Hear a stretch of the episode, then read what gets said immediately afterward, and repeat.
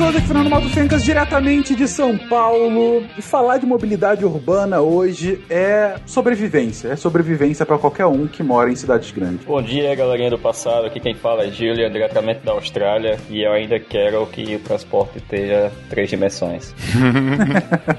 olá, olá. Aqui é o Felipe de Chicago. E a discussão entre macroscópico e microscópico não é só na física, é na mobilidade também. Olha Essa na biologia, né? Wala Wala, aqui é o Pena, Pena de São Paulo, e o futuro da mobilidade urbana é a bicicleta voadora. Olha só, você ainda com essa ideia, hein? Essa vai sair, velho. Já fizeram, é. né? Já fizeram. Tem que ser a sua bicicleta voadora. Ela voa com a pedalada, então se tu cansar, morreu, é isso? Uma cãibra já era. Morreu de quê? Cãibra. É um bom estímulo para você continuar pedalando.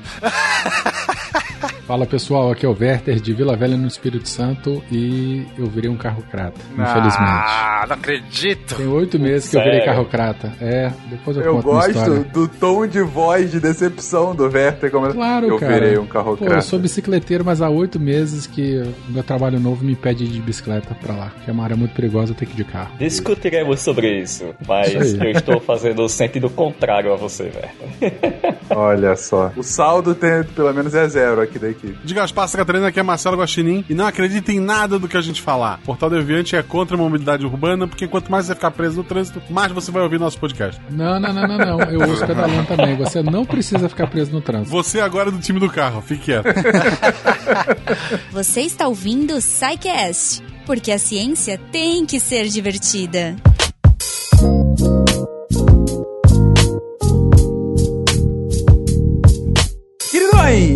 Voltamos aos nossos assuntos relacionados a cidades. A gente já fez um podcast, alguns podcasts falando de cidade, na verdade. Já falamos sobre história da cidade, já falamos sobre o futuro de cidade, já falamos sobre cidades inteligentes e já falamos sobre bicicletas. No próprio podcast sobre bicicleta, que inclusive foi o prequel do Beco da Bike, né? Foi quando a gente estava anunciando nossos queridos do Beco da Bike. A gente comentou um bocado sobre mobilidade urbana. Na verdade, mobilidade urbana é um tema recorrente quando a gente vai falar de cidades, porque hoje é simplesmente inviável a gente falar sobre é, qualquer assunto relacionado às cidades e não tocar nesse tema. Principalmente em cidades grandes e mesmo em muitas cidades médias. Hoje, a mobilidade urbana talvez seja o ponto, talvez a qualidade das cidades que mais diretamente afeta a vida, a qualidade de vida dos cidadãos que lá vivem. Mas afinal, gente, o que a gente define como mobilidade urbana? Bom, mobilidade urbana, ele está relacionado a transportes, mas diferentemente de transportes no geral, mobilidade urbana é, é, o estudo de como que as pessoas se movem ou coisas ou bens se movem num, num perímetro urbano. Então, a, como que as pessoas vão se mover, de que modo de transporte, quanto tempo vai demorar, como que vai ser feito, enfim, qual que é,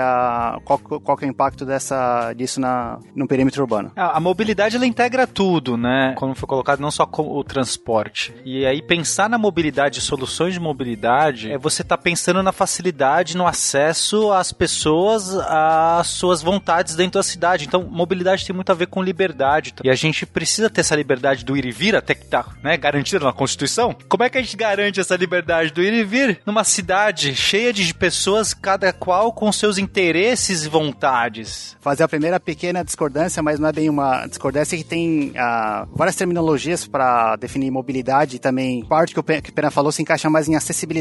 Então, assim, como as coisas se movem, quão fácil ou difícil, ou como que é, quais são as vontades das pessoas que querem se locomover, está relacionado à mobilidade urbana. Mas agora, aos locais que as pessoas querem chegar, se aquilo ali é, é fácil ou não de chegar, é relacionado à acessibilidade. Obviamente, os dois estão interligados. Então, assim, uma cidade para ser acessível, provavelmente ela é móvel, ela tem uma boa mobilidade e o oposto também. Ah, entendi, perfeito. A gente pode dizer o seguinte, assim, que uma cidade ela tem uma malha de metrô muito boa, né? Pega aí metrô espalhado na cidade todinha. Então ela tem uma mobilidade muito alta. Mas se o metrô ficar cheio o tempo todo e a pessoa não puder usar o metrô, ela tem baixa acessibilidade? Seria isso.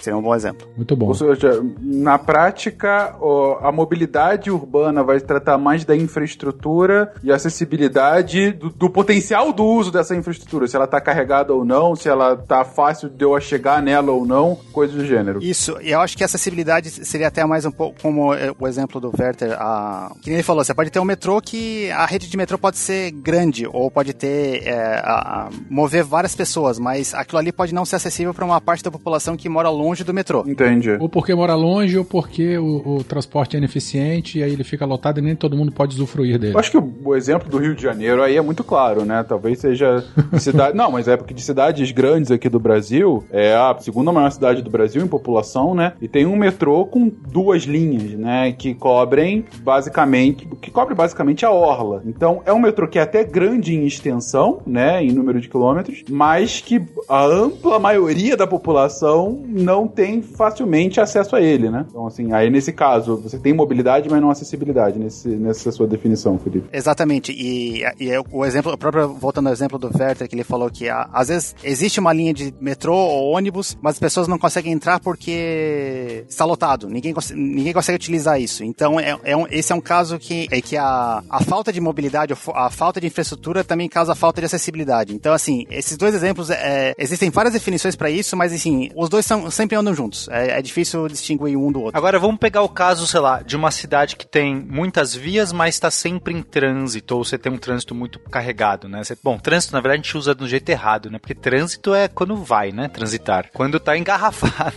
Aí não é mas é, nesse caso, aí é uma questão de mobilidade ou de acessibilidade? Eu acho que é mobilidade, mas, enfim, ou ambos. Tá, é, mobilidade porque os próprios veículos não transitam, então você não tem a, a- a- a- os veículos não são móveis. Mas aí ao mesmo tempo você tem um problema de acessibilidade porque a pessoa também não chega. Exatamente, por isso que eu digo que os dois andam, é, andam sempre juntos, porque às vezes a mobilidade não deixa que aquele, alguns locais sejam acessíveis em, term, em tempos razoáveis. Então, se você não tem mobilidade, provavelmente você não vai ter acessibilidade também. Perfeito. Mas às vezes você pode ter mobilidade, mas não tem acessibilidade. Isso, que acho que daí seria o teu exemplo de você pode ter várias vias que atendem os carros, mas daí, e aí, eu não tenho carro, o que, que eu faço? Sim, você não tem carro, você não tem uma ciclovia para dar uma opção para um cara que é, vai de bicicleta, e, enfim, aí você tá restringindo a acessibilidade naquele caso. Perfeito. Ou tem a via, mas ela tá toda congestionada, né? A pessoa não vai conseguir chegar no seu destino. Não, pelo menos, da maneira que ela gostaria ou no tempo que ela gostaria. Eu tô me remoendo aqui nas definições de acessibilidade e mobilidade, e é uma outra distinção é que a acessibilidade você pode é uma qualidade do destino que você quer ir, ou enfim, da, on- da onde você tá. Então, assim, o metrô é acessível, a, o estádio de futebol às quartas-feiras é acessível ou não. E mobilidade também, é, de certa forma, está tá relacionada ao, à rede de transportes ou como funciona a cidade como um todo. É, eu, aí eu acho, Fencas, que a parte importante, quando a gente tá pensando em mobilidade de uma cidade, e aí nesse conceito de acessibilidade, vou meio que falar junto aqui, tá, gente? Porque, pelo que eu tô entendendo, eles são bem interconnectos mesmo. O mais importante é você ter opções, né? Porque você, para você atender todo mundo, e as pessoas têm diferentes realidades, elas têm diferentes perfis e, e condições socioeconômicas,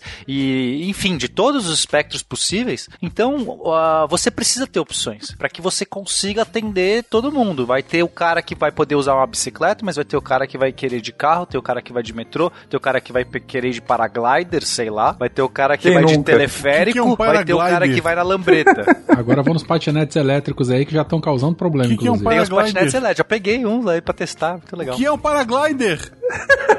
Responde o Guacha, ele tá desesperado. O paraglider é, uma, é um paraquedas que você manobra ele. Parapente, na verdade. Paraquedas só cai, né? Você não manobra ele pra frente e pra trás. Você só controla. O paraglider você manobra ele e se você bota o motor atrás, você consegue deslocamento horizontal. Que cidade que a fiação é subterrânea pra brincar com isso, só pra eu entender?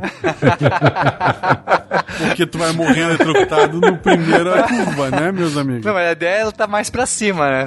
Você vai, você pousa em cima dos, dos prédios, você já está A lá. ideia é ir voando. É, ué, por que não? Tem tudo o dar que aí certo. pedalando e voando, pô, qual o problema da pessoa aí com paraglider? Falando sério, a gente já teve os Zeppelins, né? Que faziam transporte urbano. É, Que era perigoso pra caramba, mas ainda você em um paraquedas pela fiação pousando no meio da rua, me parece um pouco mais perigoso. O pessoal tá fazendo bobagem de patinete, que é um brinquedo, nem um meio de transporte, é um brinquedo.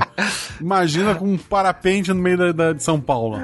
Aliás, patinete aqui em São Paulo, né, Pena? Tá uma febre isso aqui, dependendo Agora do. tá. É impressionante, dependendo da região da cidade. É, É verdade. é, virou outro esporte. Até porque realmente você consegue sair do trânsito que tava um. tá um caos, né? Mas. Mas sim, é impressionante o- a febre que foi desse, sei lá, último ano e meio, de repente. Parece que no Rio também já tá com bastante patinete. Eu fico um pouco entristecido, Fen. Quer dizer, eu fico contente porque tem mais opções e eu sou sempre o time mais opções. E aí, se a gente tá vendo que muita gente tá querendo essa outra opção, então temos que repensar e temos que ter um incentivo para isso. Mas eu fico um pouco entristecido porque a bicicleta, ela é tão eficiente no caso, ou mais eficiente, se a gente for pensar que nem gasta bateria, etc, do que o patinete lá motorizado, e você já faz o seu esforço. Então o que eu percebo é que as pessoas não querem nem pedalar um quilômetro. E é mais barato também, né? Porque esse patinete é mais caro o, o custo, né? É. Então, é mais barato, você faz o esforço, você polui menos, né? Em poluição, porque você vai precisar carregar o patinete, etc. E por que mais nem isso? Então, o que me interessa é ver que a pessoa fala assim: não, eu vou pagar mais caro, não sei o que, não vou fazer esforço nenhum, porque eu vou pegar, eu não, eu não quero nem pedalar um quilômetro. As pena. pessoas são preguiçosas, pena. É, essa é a natureza humana, né? A carapuça está servindo aqui, velho, porque eu já fiz o pedido do meu.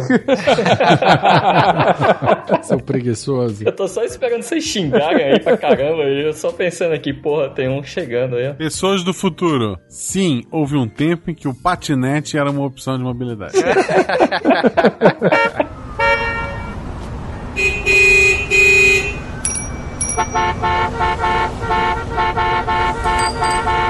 Bom, e o tempo todo, a gente até já entrou aqui, a gente está falando sobre meios de transporte, né? Sobre tecnologias que podem te levar do ponto A para o ponto B. Seja a tecnologia a mais rudimentar possível, qual seja a sua perna, até outras aí bem mais bem estruturadas, sejam elas individuais, como carro, bicicleta ou patinete, e outras coletivas, né? Como ônibus, metrô, etc. Mas o ponto é que, falando de mobilidade urbana, gente, a gente pode estudar tanto tanto o querer ir, ou seja, a demanda por se movimentar, quanto a infraestrutura que tem para isso acontecer, ou seja, é, é, a oferta de transporte, não? É, às vezes eu quero ir, mas não tem como ir, né? Sim, sim.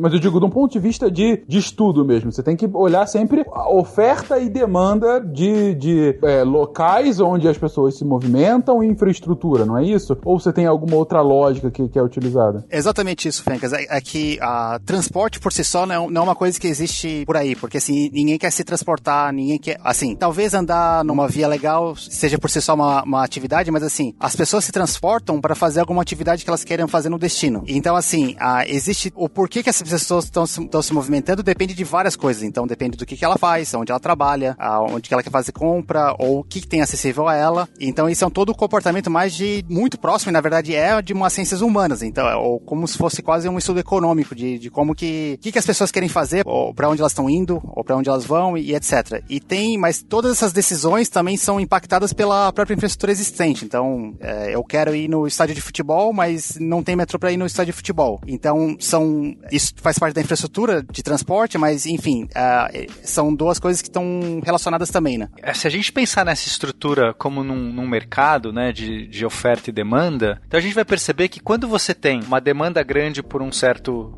por mobilidade, só que você não tem uma, uma oferta, né, no caso a infraestrutura necessária para fazer aquilo, então as pessoas vão começar a ter alternativas para conseguir, mas isso inibe, isso acaba, acaba criando nas pessoas uma dificuldade. Por que, que eu vou sair daqui se o metrô tá tão lotado para pegar o estádio e se eu não tenho, se eu vou ter que passar por uma via perigosa e não tem iluminação e sei lá, eu não tenho um metrô que vai me ajudar na hora que terminar? Tudo isso vai impactar inclusive nessa demanda. Então o mercado vai meio, né? Esse mercado no caso que eu tô pensando é o mercado da, da da, das pessoas, desse, dessa oferta e demanda de, de mobilidade. Então, isso vai acabar impactando também nessas escolhas das pessoas, que no fundo é uma, são escolhas do uso da cidade. A gente tem, tem que pensar, quando a gente está pensando em cidade, que a cidade é das pessoas, as pessoas elas têm que usar a cidade, né? E eu lembro muito bem aqui em São Paulo, quando inaugurou a linha amarela, então eu fazia um certo caminho lá específico, quando eu não ia de bike, né, que eu pegava é, o trem, aí eu tinha que andar a pé do trem, quando abriu a linha amarela eu, eu fazia lá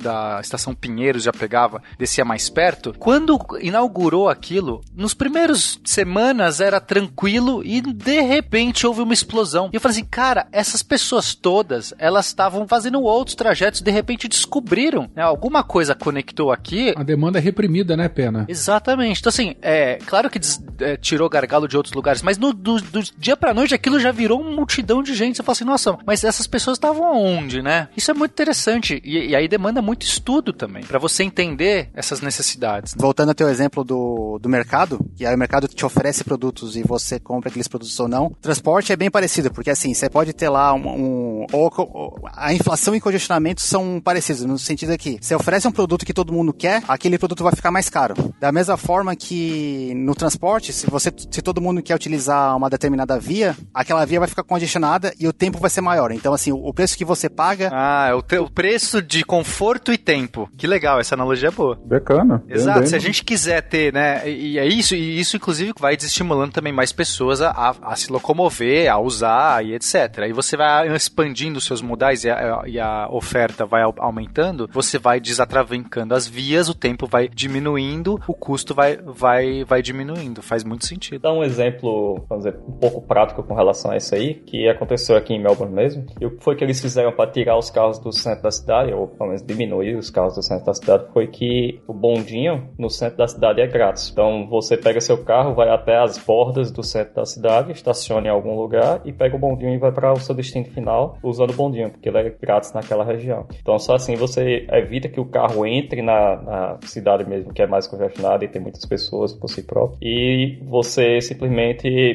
só oferece o bonde naquela região.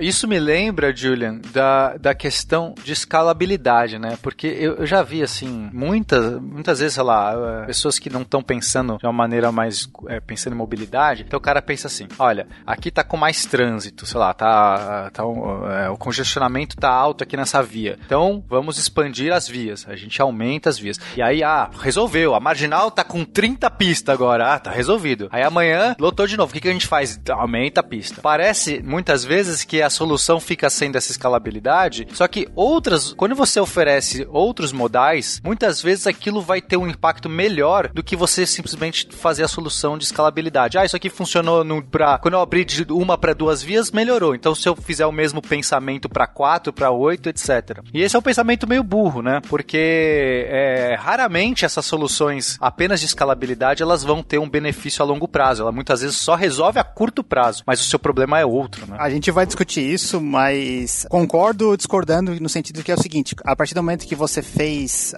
mais vias e mais pessoas passam a utilizar aquilo, quer dizer que mais pessoas estão fazendo diferentes atividades. Aí, se você for ver que atividades elas estão fazendo, se tivesse outra alternativa melhor ou não, mas assim, possivelmente quando você abriu vias, tornou possível o Fencas fazer um mestrado num lugar mais distante. E isso é bom. E, enfim, por mais que o congestionamento tenha voltado, esse congestionamento está voltando, mas ele está atendendo mais pessoas. Tendo dito isso, eu concordo que é possível você ter outras maneiras de prover a mesma acessibilidade, nesse caso, com, outra, com outros modais. Enfim, a discussão é longa, mas uh, tem esse aspecto também que às vezes é negligenciado. Sim, sim. Não, eu concordo. Eu, o, o, meu ponto seria mais, vamos supor que você vai ter que investir um dinheiro, né, um recurso para ou abrir vias ou para fazer outras opções. E muitas vezes as outras opções, que não são apenas de escalabilidade, né, ou seja, dobrar as vias, dobrar o número de ônibus, dobrar o número de metrô, dobrar o número de bicicletas, pode ser mais eficiente. Então não quer dizer que é sempre, eu não estou pegando nenhum caso específico, né? Claro que eu usei a marginal de exemplo, mas assim, é só como um exemplo genérico. Tem casos sim que a escalabilidade funciona, mas muitas vezes não é o melhor. Então para você investir o mesmo recurso, né, dinheiro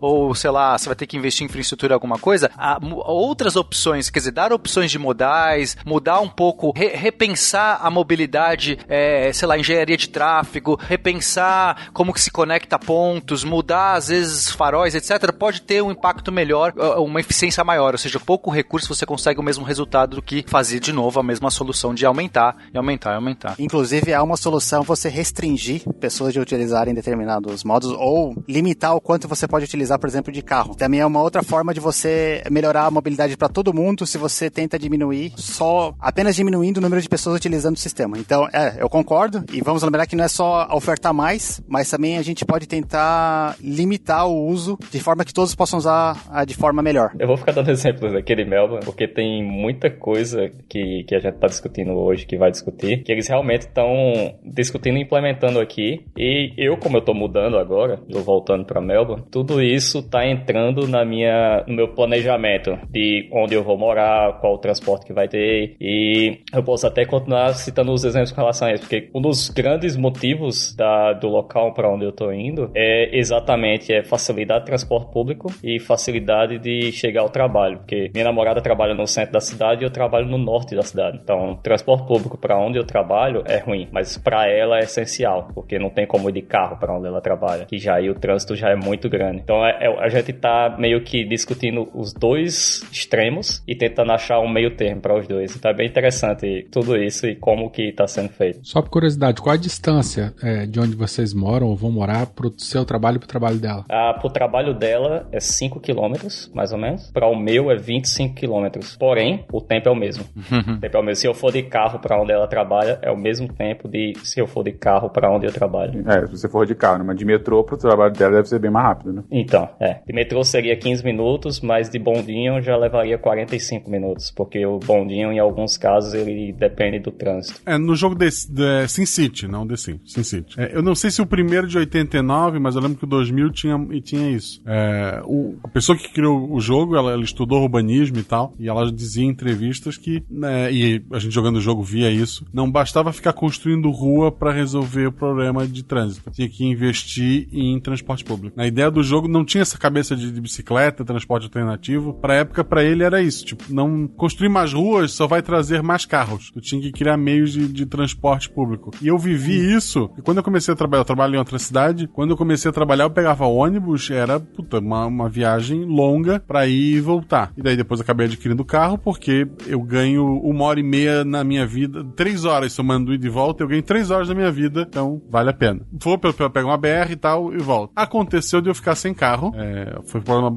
deu, fui ficar bateria, eu sei que eu fiquei sem o carro uns dois dias, eu tive que ir de ônibus. E daí, tipo, três anos depois, a cidade de Blumenau, que é a cidade vizinha, ela construiu corredores de ônibus. Construiu, não, pintou, né? Separou faixas exclusivas pro ônibus. A viagem pro trabalho, eu ganhei uma hora nessa viagem, pelo menos na ida, que era mais complicada. Simplesmente porque eu não ficava, não precisava ficar parado junto com as pessoas no, nos carros. O ônibus simplesmente ele ia, e coitado de quem estivesse no caminho, porque ele realmente ele ia, por conta de ter uma faixa só para ele. Depois, pô, se eu transitasse aqui pelo centro da cidade, porque quando eu vou pro trabalho de carro eu pego a BR, né, que é direto, mas para quem transita ali no meio da cidade, eu não vejo vantagem do cara estar tá no carro, porque o cara tá lá parado e o ônibus tá voando, quase literalmente. É, aqui em São Paulo já há algum tempo também tem essa questão de, de ônibus, de, de faixas exclusivas, né? Mas aqui em São Paulo já tá num ponto que nem elas estão dando vazão mais, dependendo do lugar, né? Elas também param, então.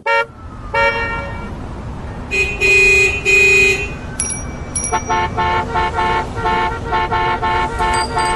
Bom, é, é interessante esse tema que as pessoas acabam se relacionando muito com o dia a dia, né? Imagino que muitos dos ouvintes, que muitos deles devem estar ouvindo isso no trânsito, já estão pensando justamente nas ramificações disso pro dia a dia deles, na cidade de onde eles estão ouvindo, cidades maiores, menores, enfim, e como isso eles já, já começam a ver como isso é aplicado.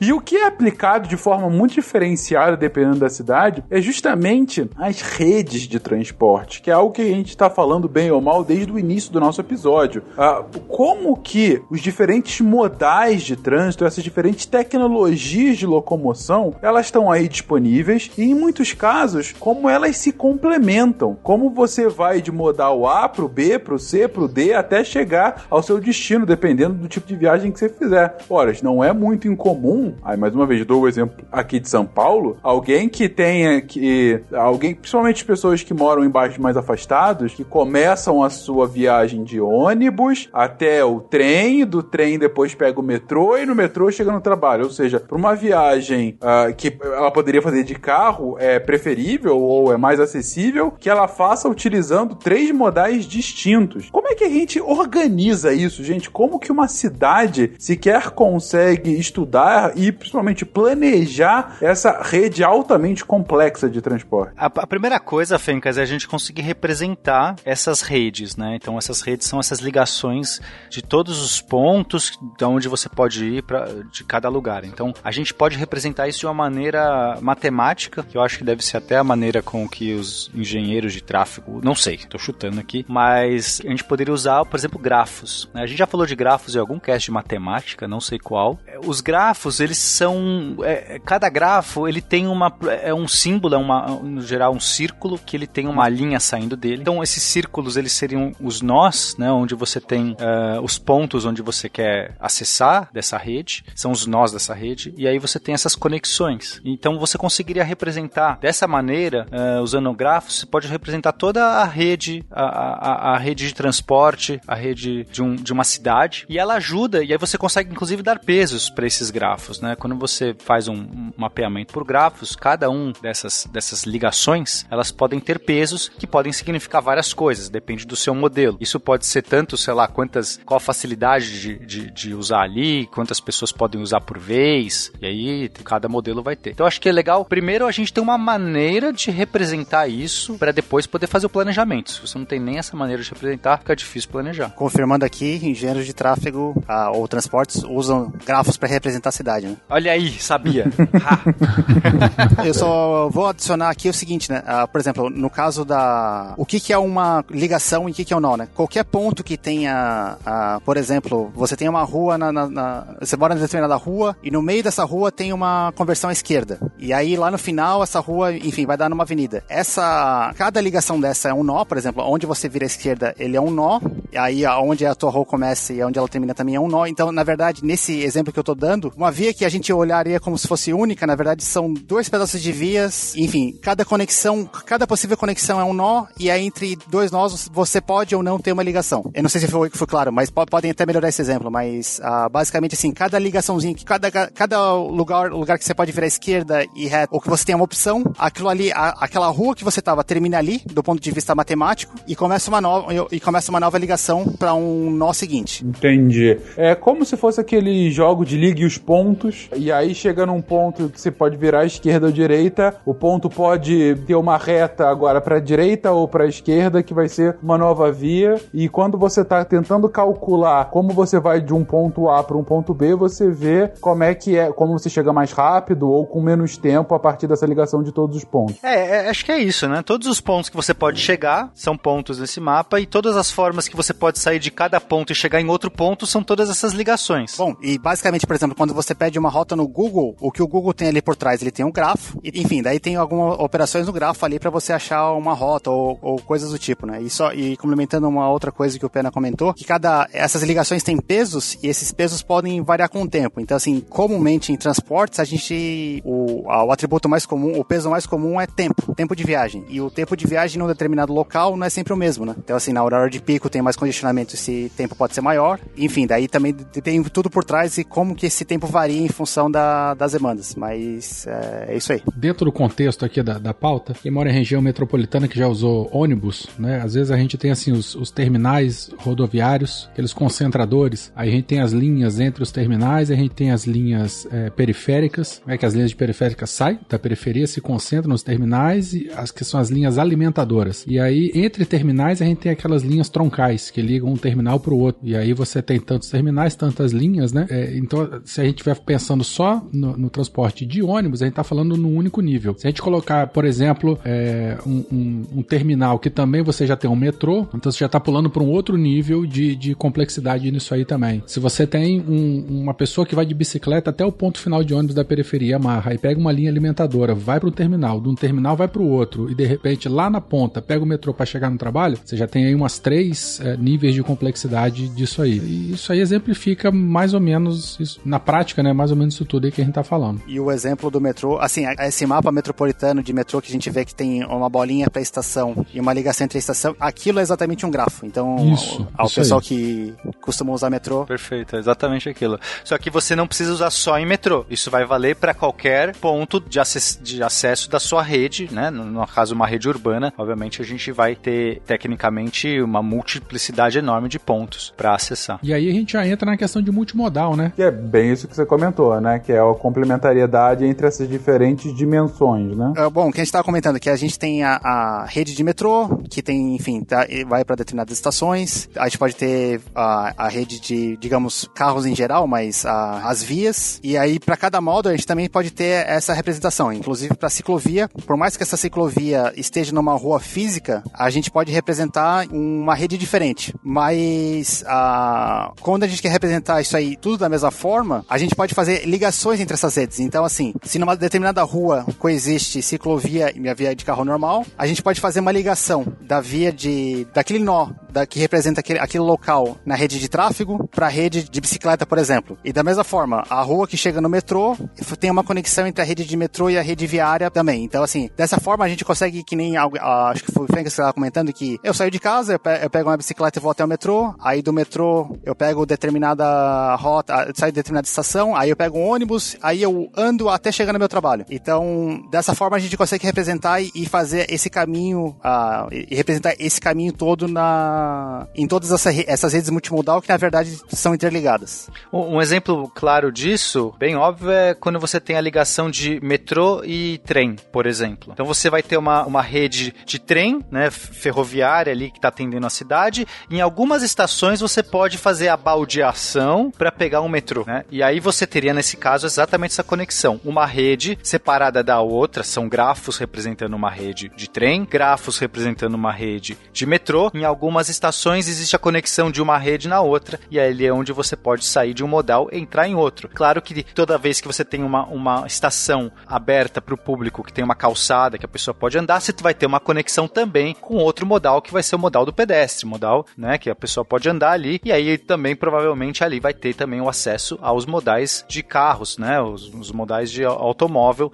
e de, e de ônibus também. Então você vai conectando tudo isso, fazendo um verdadeiro intermodal, mas na verdade, pelo que eu estou vendo aqui, o, o termo correto é, é, multimodal, certo? Porque intermodal não se aplica para pessoas, é isso? Eu, eu, eu, não sei, eu acho que intermodal é quando você, é, você tem, ah, enfim, eu acho que a rede multimodal ela pode ter múltiplas, mas você pode ter um transporte intermodal ou uma transferência intermodal quando você faz uma baldeação, uma transferência de um modo para o outro. Mas eu acho que esses termos pode, pode utilizar ambos. Eu queria só fazer um, uma complementação aqui também, que até agora a gente está falando de pessoas e veículos, né? Mas essa questão de mobilidade, ela também se aplica a produtos, né? Então você pode ter um centro de distribuição, por exemplo, que recebe carga, né? Grandes volumes de carga e dali essa carga ela vai ser, né?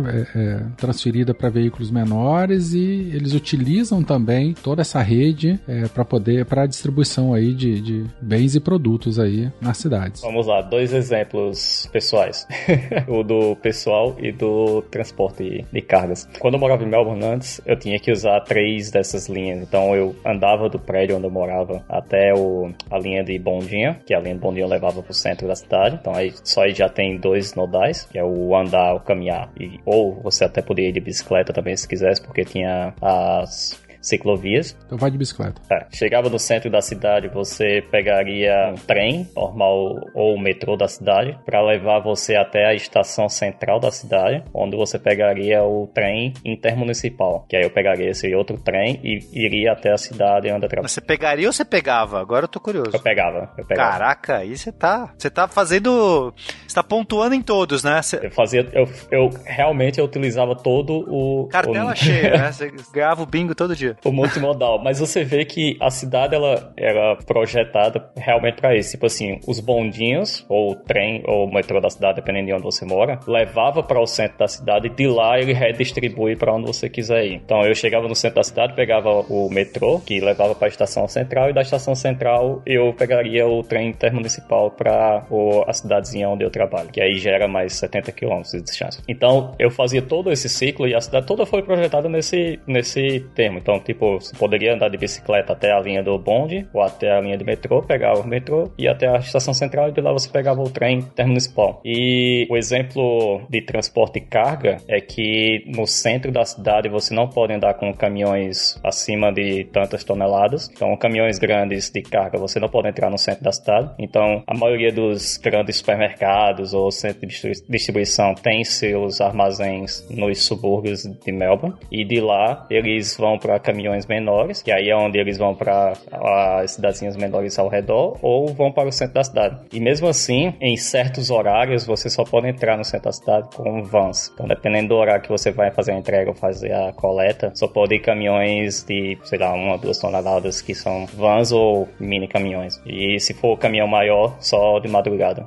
Que aí você evita ter caminhões no centro da cidade. E continuando no exemplo do da, da, da comentário do Pena e agora do, do Julia, né? O termo intermodal, é, ele geralmente é mais utilizado para transporte de cargas. Então, assim, quando uma. Que nem esse exemplo que ele colocou, que na verdade o caminhão tem que chegar a determinado lugar e na verdade às vezes tem que redistribuir para um outro modo, né? Nesse caso, seria o mesmo modo de transporte, mas para transporte de cargas em geral, às vezes é como você transporta pelo rio, aí esse, esse rio chega em determinado lugar e você, enfim, a, utiliza outros modos até chegar isso no, no consumidor.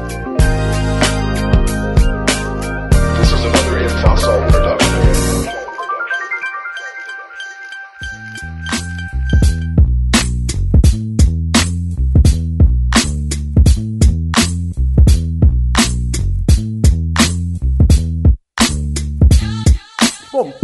claro que, ainda que você represente por grafos, como a gente colocou antes, ou se você já coloca isso nos mapas e como que os modais se relacionam, enfim, o ponto todo é que eu tô entendendo aqui de estudos de mobilidade urbana é sempre arranjar a melhor solução, a seleção mais eficiente, de menor tempo, de menor rota possível para esse deslocamento, seja um deslocamento pessoal, seja um deslocamento de mercadorias. E eu acho que a principal, o principal exemplo que a gente tem hoje disso, né, gente, são os mapas, os aplicativos, né, que dão isso pra gente. Eu quero ir do ponto A pro ponto B, ele vai lá e já mostra pra gente a melhor rota possível, né? E aí porque ele consegue conectar as informações dos mapas com informações de trânsito no local. Gente, mas isso tudo precisa de, de, um, de um mapeamento anterior né? Precisa de um sistema de fato geográfico para que você possa imputar esses dados e a partir daí o que os usuários possam preencher e aí você tem esse mapa no seu aplicativo. Eu estava vendo aqui na pauta a questão do, do GIS, né? De Sistema de Informação Geográfica. Eu lembro de já ter visto isso no mestrado muito relacionado a ah, tô, tô vendo, usando o GIS aqui para, ver desmatamento em alguma propriedade, até para eu ver questões relacionadas a mapeamento de zonas, dos diferentes tipos de zona urbana. Mas também para tráfego acaba sendo utilizado isso? Sim, é. Na verdade, o sistema de informação geográfica pode ser utilizado para além do tráfego, mas também no estudo de transportes. Então, nesse caso que você comentou, ah, eu tenho determinada zona, e aí que tipo de atividade tem nessa zona geográfica, etc. E, e como que isso aí é espalhado por uma cidade, é também de serventia para estudo de transportes, né? Então, assim, quem nunca viu o sistema, um sistema de informação geográfica, algum exemplo, é uma coisa muito legal, enfim, tem aplicações várias, que nem o Fencas falou, para ver desmatamento. Então, assim, basicamente nesse sistema você pode colocar quase que qualquer coisa que esteja num relacionada ao espaço, né, em um local. Inclusive, assim, quantas árvores tem nessa, nesse metro quadrado, de, ou, enfim, nesses 10 metros quadrados. Enfim, rede de transporte, água, qualquer, qualquer tipo de infraestrutura. Enfim, e de certa forma, como a, as atividades econômicas interferem no transporte, isso também é utilizado na, no, no, estudo da, de planejamento de transporte. Entendi. Então você acaba utilizando esse sistema de informação geográfica para ter uma noção de como a cidade está se distribuindo, para ter uma maior previsibilidade no, no tráfego. Ah, eu sei que nesse ponto aqui é uma zona de alta concentração de comércio e nesse outro ponto é uma zona urbana muito densamente povoada. E esses são os pontos mais próximos do outro. Então eu posso pressupor que eu vou ter um tráfego muito grande entre um e outro. Perfeito. E você pode também representar o congestionamento na cidade num sistema de informação geográfica também. Então, assim, você pode colocar um mapa, aí quando está os locais em vermelho está congestionado agora. De certa forma, isso é um sistema de informação geográfica dando essa visualização. Mas isso tudo é feito por satélite? Como que, como que esse sistema é alimentado? Ô, Pena, se você pensar que é, mais, sei lá, mais da metade, 60%, 75% dos celulares hoje são Android, né? E desses aí, quantos usa, é, é, mantém o GPS ligado, às vezes sem saber que tá ligado. Então, meu amigo, você vendeu tua alma pro diabo, que no caso é o Google. Então ele já sabe que o seu, seu celular tá ligado, ele tá coletando informação de hora e local onde você tá e tua velocidade que você tá andando. Então, assim, esse sistema de, informação geográfica é interessante. Ba a- o mais básico de todos, você consegue saber o caminho, né? Você consegue ter fisicamente mapeado a- as rotas. E depois disso, né, você consegue saber quantos carros estão passando por ali com o GPS ligado. Então você já tem a velocidade, você já tem um fluxo. Isso tudo a, a- a- a- né, a- a- vai para a nuvem e esses dados eles são coletados. Então você consegue estimar praticamente em tempo real, não necessariamente via satélite, né? Porque o pessoal acaba deixando o, o- o GPS ligado, o 4, 3G, 4G ligado direto e essas informações elas são coletadas. Se não forem coletadas agora, serão coletadas posteriormente. Até com o GPS desligado, ele coleta via antena de 4G, né? Triangulação. Também, exatamente, mesmo com o GPS desligado. Ah, entendi. Voltando à pergunta do Pena, ah, o que é um sistema de informação geográfica? É basicamente um banco de dados, por, por exemplo, uma planilha do Excel, que o Fencas adora, e que o que você tem ali armazenado está também relacionado à latitude, longitude e altitude daquele local. Ou se for, por exemplo, uma zona, aquela zona é um polígono. Que você, enfim, se for um quadrado, quais são a, o perímetro desse, desse polígono e aquilo ali, ou seja, ele é georreferenciado. Por isso que tem esse termo de georreferenciação. Então, basic, mas assim, basicamente, o sistema de informação geográfica, ele alimenta e é alimentado por um banco de dados que tem, que tem, que, a- que as informações que estão ali, ah, tem informações relacionadas a, enfim, a latitude, longitude, basicamente a georreferenciação da, da informação. Então, assim, eu tenho uma rua nesse local. Num grafo, o grafo não, não, não sabe exatamente onde está, assim, basicamente a, a notação matemática, a gente não está vendo isso daí exatamente na qual é o ponto exato que aquilo ali coloca no, na cidade. Mas assim, lá, depois quando eu estiver alimentando o banco de dados, fala, não, ó, existe essa rua A, que vai do ponto A ao ponto B, e o ponto A está na latitude tal, e o ponto B está na lati- latitude tal, ou latitude e longitude. E aí dessa forma eu consigo eh, ver essa, essa representação gráfica da, enfim, em cima do mapa da cidade. E se você tem vários celulares passando nesse mesmo intervalo, né, você consegue afirmar com, com certeza maior de que ali tem uma rua. Sim, sim. É, é, é, basicamente, isso aí você pode utilizar dados de, vara- de várias fontes, né? A- geralmente o mapa da cidade existe um, já alguém que já fez isso antes, e, ah, enfim, tem esses bancos de dados já, já pronto. E aí também você pode representar atividades na cidade ou onde as pessoas estão. E aí, como o Werther falou, vo- você andando pela cidade, você está alimentando um, sistema de informação geográfica de como as pessoas estão se movimentando pela cidade. Tá, mas então, só pra entender, os grafos, eles são representações abstratas. Por quê? Porque as conexões, as linhas, elas não, não precisam ter o tamanho, nem a posição onde tá acontecendo de verdade. Eu vou lá e falo assim, olha, tem um ponto aqui, tem um ponto ali, eles, é, as distâncias que eu desenho na- no papel, esse grafo, não correspondem às distâncias reais a, a- do que é realmente a cidade. Obviamente, você vai fazer só uma representação abstrata da, da rede. E aí, esse sistema, ele realmente assumiria, atribuiria para cada um dos pontos da rede uma, uma coordenada geolocalizada no meu mapa. Então agora eu sei exatamente que aquele ponto é esse lugarzinho na, na minha cidade, essa via é essa via que, que sai daqui, dá uma volta, chega até lá. É mais ou menos isso? Perfeito, perfeito. Inclusive, aí, como o Fencas comentou da zona, então, assim, além de eu representar o próprio rede da cidade, posso falar, não, eu vou definir as zonas que eh, eh, são definidas por esse, esse, esse ponto. Então, assim, o centro da cidade de São Paulo, eu vou, enfim, você pode definir uma, enfim, um polígono já referenciado do que é aquilo ali. Aí, é exatamente o que você falou, daí você pode ter uma representação gráfica daquilo ali, representação geográfica da, da, o daquilo que você está representando abstratamente. Tá, mas agora, ah, pegando o que o Werther falou, que as pessoas têm celulares e aí é, isso tudo tá gerando um monte de dados pro Google, pro Waze, ou seja lá quem for. Mas os órgãos de engenharia de tráfego, eles também têm acesso a isso ou isso é só, só o Google pode ter esse acesso? Vocês usam isso de uma maneira realmente eficiente para pensar a mobilidade da cidade? Para algumas coisas o- os dados do Google são utilizados, para outras coisas não. Alguns dados eles não não vendem, nem mesmo que você queira comprar, mas sim. Não, é claro, é, é, o Google não vai disponibilizar tudo, né? Por exemplo, eu vou utilizar a, ou a- o pessoal aqui no laboratório está começando a utilizar a dados de, por exemplo, uma frota de táxi que anda pela cidade, enfim, 3% dos veículos da cidade, de determinada cidade, você tem acesso a toda a trajetória desses veículos. E, enfim, esse tipo de dado é válido e você pode tentar fazer uma melhor, um pla- melhor planejamento urbano de transporte com base nesses dados. Então, assim, é válido e é, é possível. Seria legal se o Google disponibilizasse todos os dados, já que a gente poderia fazer coisas melhores, mas... Rádio usa um negócio bem mais simples. É, hoje em dia, pelo menos a rádio que eu escuto, ele faz toda. Ele vai falando do trânsito de manhã pras pessoas.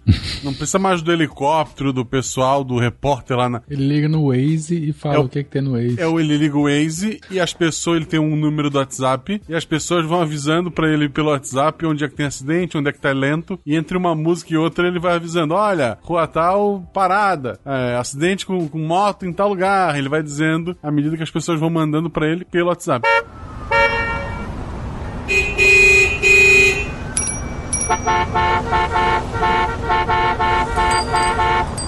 Deixa eu dar um exemplo bem, bem interessante. Vai fugir um pouquinho desse assunto, mas tem, tem muito a ver. Descobriram-se várias bases militares americanas no Oriente Médio, simplesmente porque os caras, quando vão correr, né, os marines e o que for, eles né, fazem os seus exercícios, tem muita gente que corre. E o Pena bem comentou do Strava aí, né, que é um aplicativo, uma rede social de exercício físico, de ciclismo, de triatlon, de corrida e tal. Aí o cara dava check-in na base americana lá, check-in, base, base secreta americana.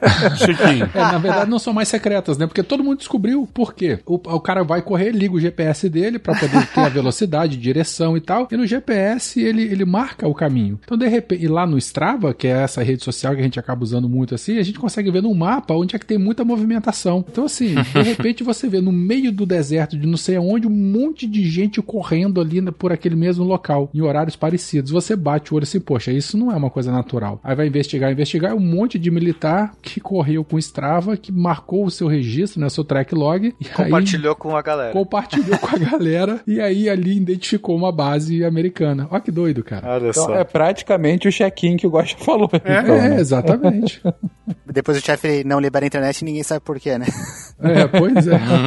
Mas é bem isso que o Pena comentou e vocês comentaram agora há pouco. É aquele caso que aparece todo- toda semana alguém posta no Twitter do fulano que postou no, no Facebook material roubado, droga ou arma e foi pego pela polícia na porta de casa. Ele postou a foto em aberto, todo mundo pode ver, alguém denunciou e pela foto já acharam o cara. Agora vocês estavam comentando justamente sobre como que ah, o sistema de informações pode ser georreferenciado, ou como você cruza as informações e você vai retroalimentando. Mas indo um pouco mais a fundo, gente, como que a gente planeja um sistema de transporte? Porque agora a gente está comentando como a gente está coletando as informações, e a gente falou sobre a complexidade que é pensar no sistema de transporte, mas como é que é o planejamento? Que, que tipo de lógica? Imagino que a questão de utilização de grafos, de sistema de referenciamento, são ferramentas bem importantes, mas que tipo de indicadores, que tipo de lógica é utilizada? Como eu estou aqui pensando numa cidade, eu quero melhorar o meu sistema de transporte, ou eu quero criar um sistema de transporte, sei lá, é, que tipo de informações vai me ser necessária para eu chegar no melhor modelo possível dessa lógica de transporte? Na verdade, isso aí é em conjunto com ah, o plano diretor, mas,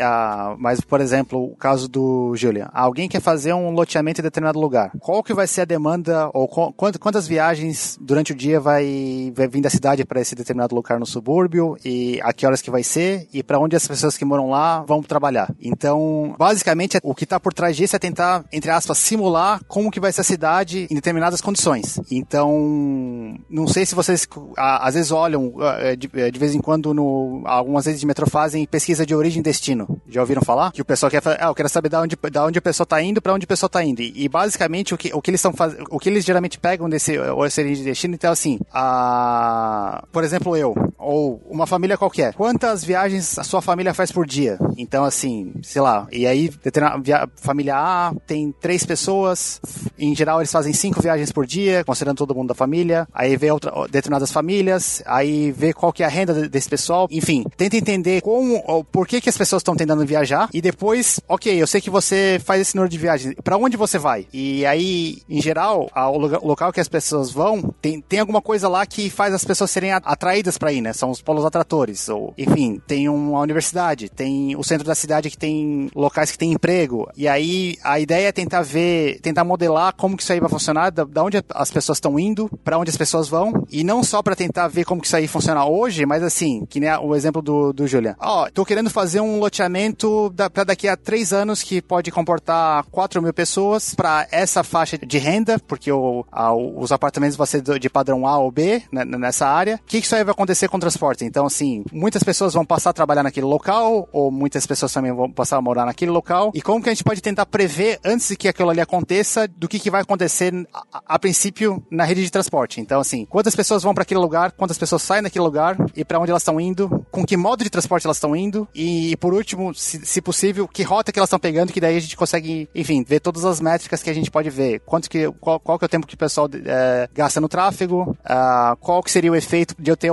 por exemplo, uma melhor rede de ônibus. Se eu estender a linha de metrô para aquele local, qual que vai ser a demanda e etc. Então, basicamente, a, a, o modelamento... Existe, acho que a gente não vai ir nos detalhes uh, nas, nas quatro etapas aqui, do como que a gente consegue representar essa dinâmica de transporte. Então, um, um fato interessante disso aí também, grandes cidades, eles usam esse tipo de informação para projetar novos subúrbios. Então, quando, mais exemplos da região aqui. Então, você tem uma, uma cidade e ela, alguém tem uma fazenda muito grande ao redor dessa cidade que quer transformar aquilo ali num, dividir para várias casas, loteamento, que é chamado no Brasil, né? Então, antes deles fazerem o loteamento, ele faz todo o estudo de quantos terrenos podem ser colocados naquele loteamento, quantidade de ruas que vai ter, qual vai ser as avenidas de escoamento daquele loteamento e como que o, o a prefeitura vai fazer o transporte público para essa região e qual que vai ser principalmente o fluxo desse pessoal. Então, sei lá, você tem um, vai fazer um loteamento bem,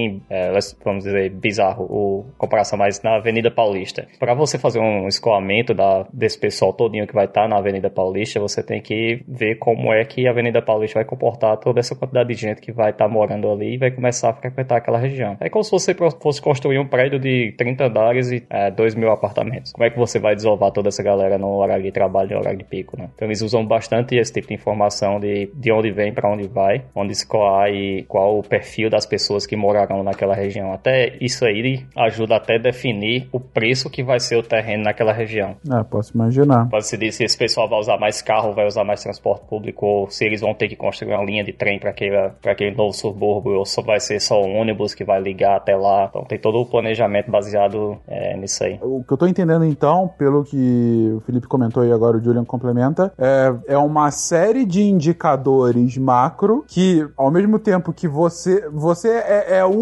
dos muitos elementos que somados vão dar para um fluxo maior sobre como que uh, a cidade deve se movimentar, é, de onde ela está indo, para onde ela está indo, como ela está indo, que horas ela está indo e somando tudo isso e colocando num grande modelo, eu consigo ter uma previsibilidade de que tipos de transporte, que tipo de modais eu poderia utilizar para tornar isso tudo mais eficiente possível. É, exatamente isso. É tipo, eles projetam quantos supermercados vão ter que ter naquela região, quantas escolas primárias, quantas escolas secundárias, onde essas escolas vão ficar, é, o tamanho dessas escolas, o tamanho desses supermercados, toda a infraestrutura da região é toda planejada antes mesmo deles liberarem o loteamento. Perfeito. E é, só voltando então só uma discussão inicial que a gente estava falando de demanda e oferta. Então assim, a questão, ali a demanda seria os usuários e as condições dele, que em geral é representada pela renda e a, o número de pessoas dentro da família e, e onde que elas moram. E a oferta seria a oferta de transporte, que daí seria a rede viária,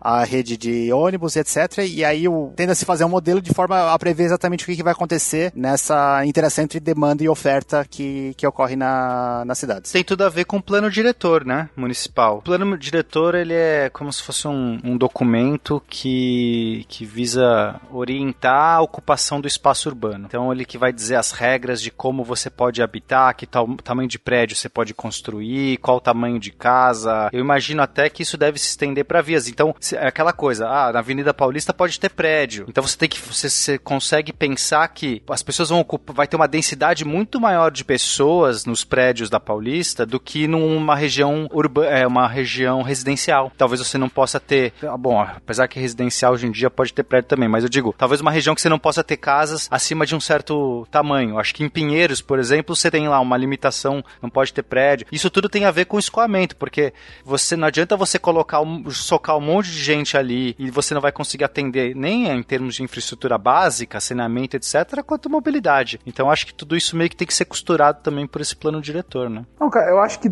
tá dando pra entender a lógica. É assim uma modelagem de um, de um sistema, de um sistema com muitas variáveis e muitos indicadores, e você vê as opções e as melhores formas de você é, calibrar, de você ir calibrando esse sistema para tornar o mais eficiente possível, levando em conta questões de preferência dos usuários, de condições socioeconômicas do usuário e questões relativas à própria cidade, né?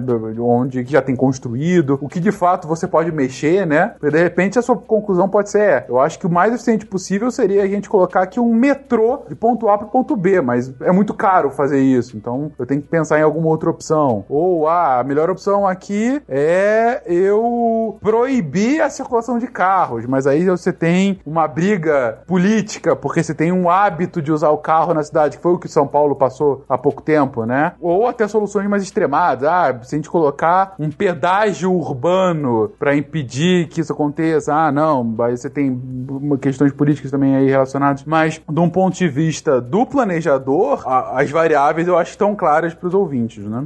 O, o Júlio deu um bom exemplo aqui, acho que só para exemplificar uma das, uma das etapas que está no transporte, que é exatamente isso, né? Por exemplo, você, tá, você espera ali alguém chegar em um determinado destino, por exemplo, a, enfim, um local, uma certa indústria ali, uma certa empresa. Aí o trabalhador chega e você fala, ah, de que, de que forma, é, é, que modo de transporte você vê? Ele fala, ah, eu vim de carro. Aí ele pergunta, ah, onde você mora, qual é o tempo de viagem?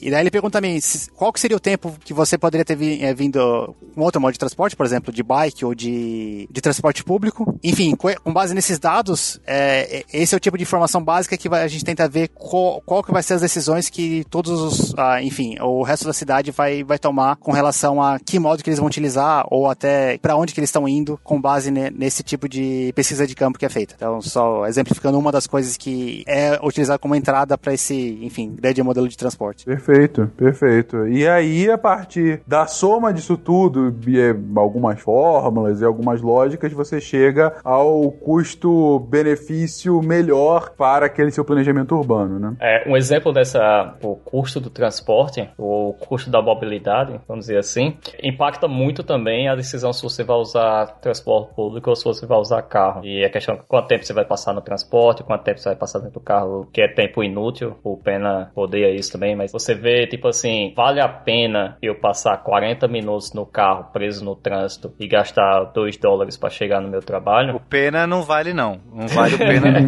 não vale. Ou vale a pena eu usar o transporte público em 15 minutos e gastar 8 dólares para chegar no meu trabalho. Então, ou quanto vale o seu tempo com relação ao seu transporte e a forma como você chega. Ou você pegar uma bicicleta, não gastar nada, já, já fazer uma atividade física, não poluir lugar nenhum e chegar mais rápido que tudo isso. Pena, e ainda você dá bom dia para as pessoas, né? Você dá bom dia e recebe bom dia das pessoas. Você tá grande, ninguém faz isso não, ninguém fala com ninguém não. Uai, dentro do carro não faz mesmo não, Eu porra. tô sentindo um certo lobby por parte de vocês aqui. A última vez que eu fui a São Paulo, o Pena furou o rolê porque tava tendo uma enchente. e ele usou como desculpa pra não ir de bicicleta. Eu, eu vou defender o Pena que da última vez que eu estive em São Paulo, ele foi e ele foi de bicicleta e levou mais duas pessoas de bicicleta. Não, é, é quando eu- essa última vez aí que deu a enchente, eu fui de bicicleta. Qual que era o evento, Guacho? Já nem lembro. Campus Party. Era, era Campus Party. E aí eu, eu parei, tive que parar a bicicleta, só que caiu um dilúvio. Realmente esse é o ponto que a bicicleta se dá ruim. Caiu um dilúvio insano, insano, insano. E aí eu fiquei meio que preso, fiquei meio que preso ali por causa da, da bicicleta, ainda peguei um chuvarel depois pra Eu, voltar. eu tava num carro com, com o Danilo Battistini de motorista que ele dirigia só pelo som. Foi bem isso mesmo. Você tava, tava no carro também, hein, Fencas? Não. Não, eu tava com o Marcel, tava bem ruim, mas a gente conseguia ver alguma coisa. Cara, a saída dele do evento foi assim, ó. Ele, ele ameaçava botar o bico na estrada, alguém buzinava, ele parava.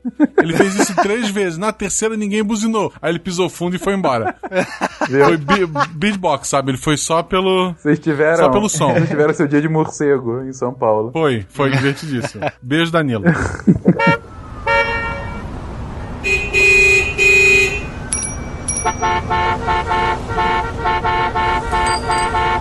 o exemplo inicial de para onde eu estou indo agora, que o, todo o planejamento nosso, que é ela precisa trabalhar na cidade, eu trabalho fora da cidade, tem um vai usar transporte público, outro vai usar carro, e o custo disso aí. Então, é, para eu ir pro, pro meu trabalho de transporte público, que eu até preferiria, demoraria cerca de 30 minutos e é, tem uma parada de trem do lado do prédio e a parada de trem do lado do trabalho. Então eu só iria, andaria até a parada de trem e iria ao trabalho. Só que o custo é de no mínimo 8 dólares por dia. Então, se não me engano, é 8 dólares e 20, que é 4 dólares e 10 cada perna. Então, se você, eles usam cartãozinho, se você dá o, o topon no cartãozinho, o tap-on, você pode usar o transporte por duas horas. Só que um dia inteiro de trabalho você vai ter que dar o tap-in de novo, né? Então, você vai pagar duas vezes o transporte e cada, cada trecho desse é 4 dólares e pouco. De carro, eu chego a gastar cerca de 3 dólares, 4 dólares. Então, é uma diferença muito grande. O tempo não compensaria, que é somente 15 minutos de diferença para ir de transporte público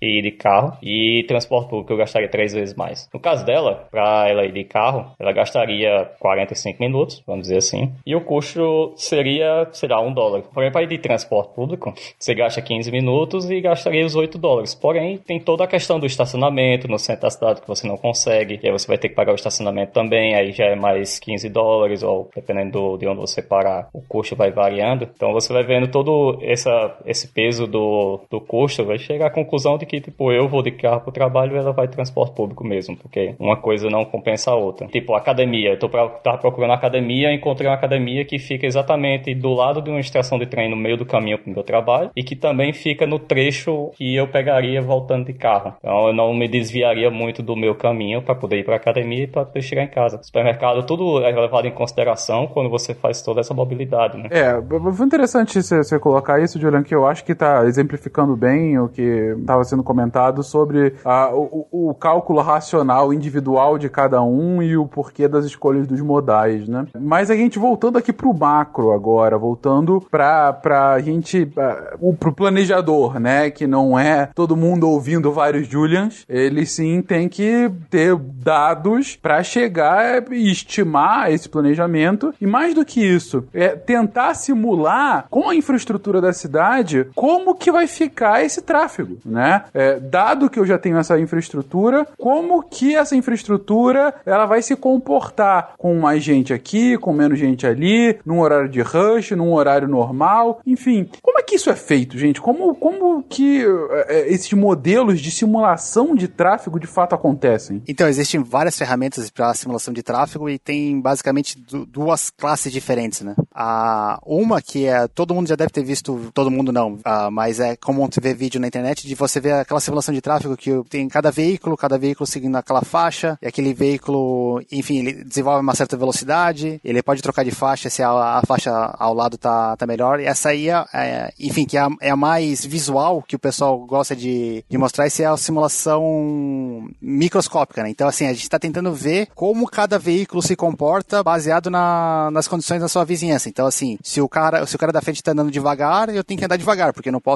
bater nele. Enfim, eu, eu tenho que evitar a colisão. Ah, mas também, de certa forma, eu quero andar mais rápido. Então, se a faixa da esquerda tiver fluindo melhor, eu vou ir para a faixa da esquerda para conseguir desenvolver uma velocidade maior. Basicamente, esse é um, uma das classes de modelo, né? E esse aí, geralmente, quando alguém mostra resultados de simulação de tráfego, é esse tipo de ferramenta que está por trás. É, tem um, um vídeo que eu já vi na internet que eu imagino que seja uma dessas ferramentas, que é justamente um cara, ele vai alterando as variáveis da velocidade, do número de carros numa pista circular, e aí vai mostrando, por exemplo, ah, o que acontece quando você tem uma mudança de faixa e como que o, os carros todos vão parando num, num, congestionamento quando um cara lá na frente muda de faixa. Isso é o que? É uma, é uma ferramenta baseada nesses modelos de, de, de, de simulação.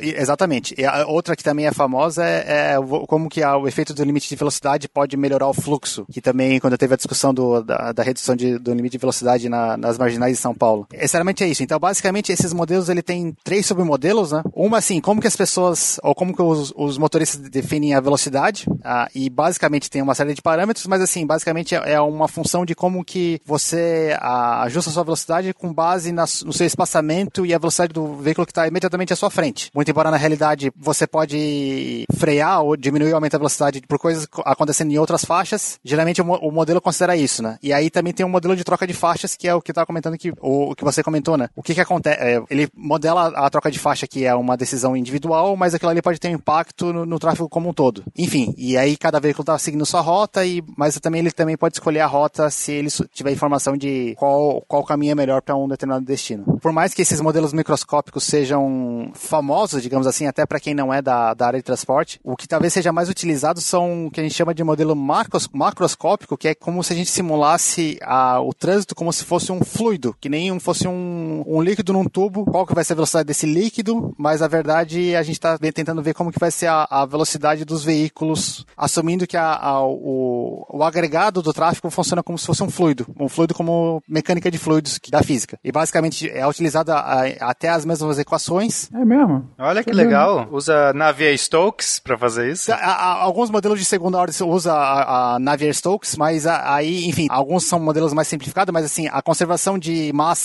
que é o básico da mecânica de fluidos, é a mesma. A única coisa que muda é, é a função de velocidade das partículas, ou do, no caso ali, do fluido. Que nos fluidos você pode ter a interação tridimensional, e aí no, no caso básico do tráfego, não, você só, você só é impactado com o que está acontecendo na, na sua frente, né? É, forma fluidos laminares, né? Imagino. Isso, a- e até tem um lance de ser turbulento, porque assim, o, o- basicamente o, o tráfego pode ser des- descrito assim, tem uma certa dinâmica quando ele está até, até perto da capacidade que ele está não congestionado, e aí quando tá- começa a ter congestionamento, aí você tem umas certas instabilidades, umas oscilações, que mais ou menos é parecida com a turbulenta. Que legal isso. Nossa, olha aí. Físicos podem trabalhar com engenharia de tráfego. É legal pra caramba, até porque isso aqui é exatamente o que eu faço todo dia, não tem coisa mais legal que isso. Já gostei. Você fica fazendo mecânica de fluidos no trabalho, Felipe? Basicamente é isso. Enfim, a- às vezes depende da, da aplicação, pode utilizar ferramentas microscópicas ou macroscópicas, mas em geral é, é, enfim, como tentar fazer esses modelos de simulação macroscópica melhor possível, enfim, para determinadas aplicações. Então, a- até tem uma figura aqui que talvez a gente coloque no, no cast, mas assim, como que vai ser o congestionamento de uma determinada rodovia para uma determinada demanda? Só pra entender uma questão, é, desculpa, que eu tô realmente muito interessado. Vocês trabalham com condições de contorno tipo divergência igual a zero? Ou seja, né, para o público que não, não sabe o que é isso, não tem sorvedouros ou nascedouros, ou seja, a- as coisas elas não podem simplesmente sumir, né? Porque imagino que os carros não simplesmente somem, ou sei lá, as pessoas simplesmente somem, que seria uma condição natural para fluidos. Ou uma desses nós, assim, sei lá, quando o carro entra no estacionamento, ou quando ele sai de uma via, ele pode ser considerado como se tem uma divergência não zero. A maioria dos modelos, quando o cara apresenta a modelagem matemática, é igual a zero, ou seja, tem conservação de massa, mas, enfim, não é difícil a gente colocar o, a gente chama de centroide, né? Onde que as pessoas ou são originadas, ou onde elas são... Ah, legal. Aí você tem zonas de sorvedouro e nascedouro de, de pessoas, assim. Basi- isso, basicamente. Então, assim, nesses locais eu coloco assim, ah, vai ter determinada padrão de, de pessoas ah, sendo criadas, Aham. Uma taxa de pessoas que surge. É, é como se você estivesse ligando uma torneira, vai, assim, pro, pro ouvinte, é uma fonte. Ou colocando um ralo. Ou colocando um ralo, Exatamente. exato, né? Porque eu tô pensando aqui, porque se- é, a- a- na maior parte isso não vai acontecer, as pessoas fluem, então o fluido ele vai ser meio que incomprimível ali, então ele vai seguindo é, na, na sua trajetória. Mas em alguns pontos você vai ter se, onde as pessoas, se elas querem sair, eu tô supondo aqui, tá, gente? Porque eu tô realmente pirando. Então se elas se tem um fluxo que vai do centro pra periferia ou vice-versa, e naquele momento você vai colocar no centro ali um nascedor, uma fonte de pessoas, e no, na periferia você vai colocar um ralinho, alguns ralos, pra escoar essas pessoas. E aí você vê como que esse fluido acontece no meio do caminho, é isso? Perfeito. Voltando ao exemplo do balde, digamos que você tem um balde, uma torneira em cima e um ralo que seja, enfim, sempre com, com a mesma abertura, que, tá, que pode ah, descarregar uma, uma certa capacidade de água. Então, assim, a- o padrão de demanda é assim, você abrindo no início do pico da manhã a mais a torneira e aí você enche o balde no início e aí aquilo ali é o congestionamento acontecendo e aí você, enfim, desliga o ralo, ou você fecha a torneira, e aí aquele condicionamento vai sendo ah, dissolvido pelo ralo. Ah, vai ser dissolvido, perfeito. E sim, basicamente a analogia é exatamente a mesma, e, e as equações são muito, muito, muito parecidas, mas enfim, aí tem certos detalhes ali para que a dinâmica de tráfego não é exatamente igual à dinâmica de fluidos, mas enfim, a parte fundamental é exatamente a mesma. Que maneiro. Legal. Que maneiro. Eu realmente não tinha ideia de que era usado nessa lógica. Eu nunca tinha visto assim. Cara, mas depois que você, você explica direitinho, você vê que faz todo sentido, né? Todo Você sentido, todo sentido. Eu comecei a ver. As cidades agora pra mim serão grandes canos. É tão óbvio que em 1933 foi a primeira. O primeiro cara falou: não, vamos, acho que dá pra modelar isso aqui como um fluido. Isso aí, essa teoria iniciou em 33 e, na verdade, o mesmo, o primeiro modelo mesmo se- seria na década de 50. E eu imagino que dá pra, também para você chegar em propriedades desses fluidos. Por exemplo, a viscosidade, né? Eu tava E pensando aí nisso tem regiões que agora, tem mais cara. ou menos viscosidade. Não. Densidade, tá ligado? Tipo, uma pessoa andando tem uma densidade, bicicleta é outra, moto é outra, carro é outra, ônibus é outra. Quando a gente vê em fluidos, né, a viscosidade é, é realmente dar essa inércia da- de como esse fluido pode, flu- além de você ter, obviamente, os gargalos, etc., mas a própria viscosidade, talvez diferentes modais tenham viscosidades diferentes, é isso, Felipe? Ah, sim, e aí também, ah, o ca- caso que isso aí realmente é utilizado, parte do que vocês comentaram, é, por exemplo, uma rua que tem caminhão demais. E aí a- o caminhão se comporta de, de maneira diferente do de carro. E aí, no- nesse caso, seria bem visco... Bom, seria a viscosidade, mas como que seria a simulação de dois fluidos no mesmo cano? Como que eles. ah, qual, que, qual que seria o fluxo de cada? Enfim, aí nesses casos são, é bem diferente. Bem diferente não, né? Mas enfim, tem, tem, tem outras coisas acontecendo, mas a, a analogia é exatamente essa. É, é parecida. E a analogia, Legal. tô vendo que serve pro estudo em si, afinal é isso que o Felipe faz da vida, mas é, é boa inclusive pra compreensão do tráfego, né? Você consegue entender bem o como funciona e esses exemplos pra explicar facilita bem a visualização, né?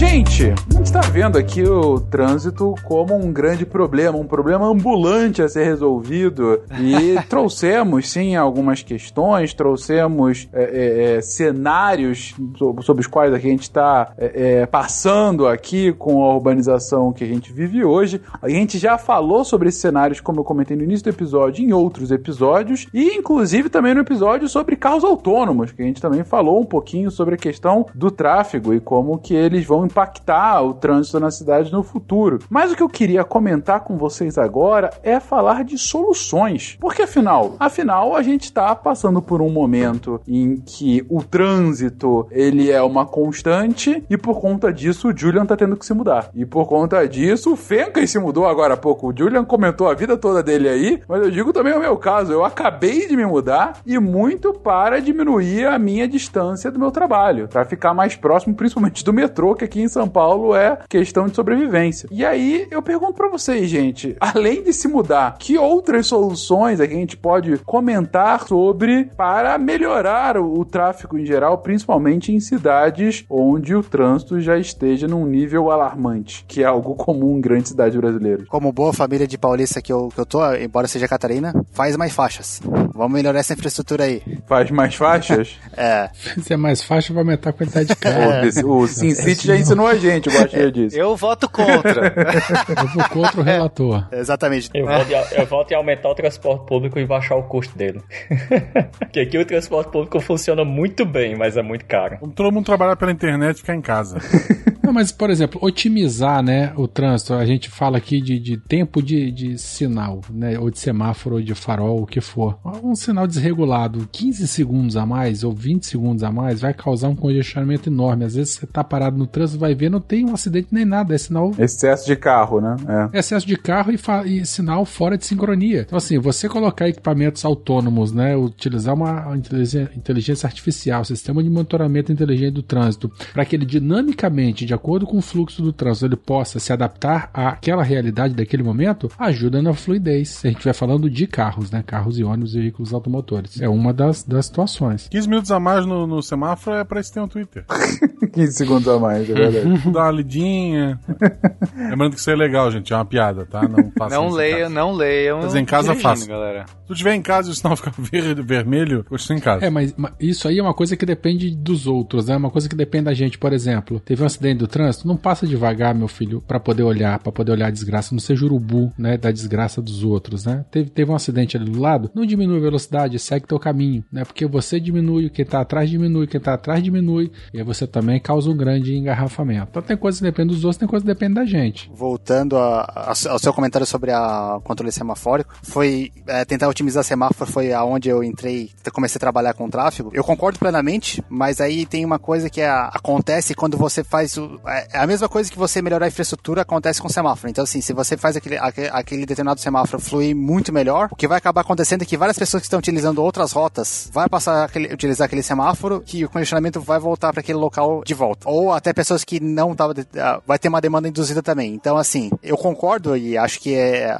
as pessoas, as cidades têm que investir no, no, no melhor controle semafórico, mas a, a mesma crítica que a gente faz à melhora da infraestrutura pode ser feita também com relação ao semáforo. Então assim, o semáforo não vai resolver todos os nossos problemas. Não, claro que não. Mas Não, não, é claro, né? Mas, mas um semáforo eficiente já vai ser algo muito bom e, e a gente vê que nem sempre ele tá nessa condição eficiente. Mas uma coisa que eu, que eu queria pontuar é que às vezes eu não entendo o porquê que a gente dá tanto valor, vai, porque a gente valoriza tanto o modal que ocupa mais espaço, leva menos pessoas, que é de uma classe social mais alta, que, assim, me parece que é injusto quando você olha o cidadão médio de uma cidade, que tecnicamente a cidade é para todos, e quando você coloca tantas vias, tantas, tantas vias para o carro, me parece que não é muito justo. Quando você, né, você olha nesse ponto, você fala assim, por quê? A gente tem mais carro do que, se- do que via, não cabe mais, a gente tem que ficar construindo esta- é, estacionamento, tem mais do que pessoa, tem que ficar construindo estacionamento para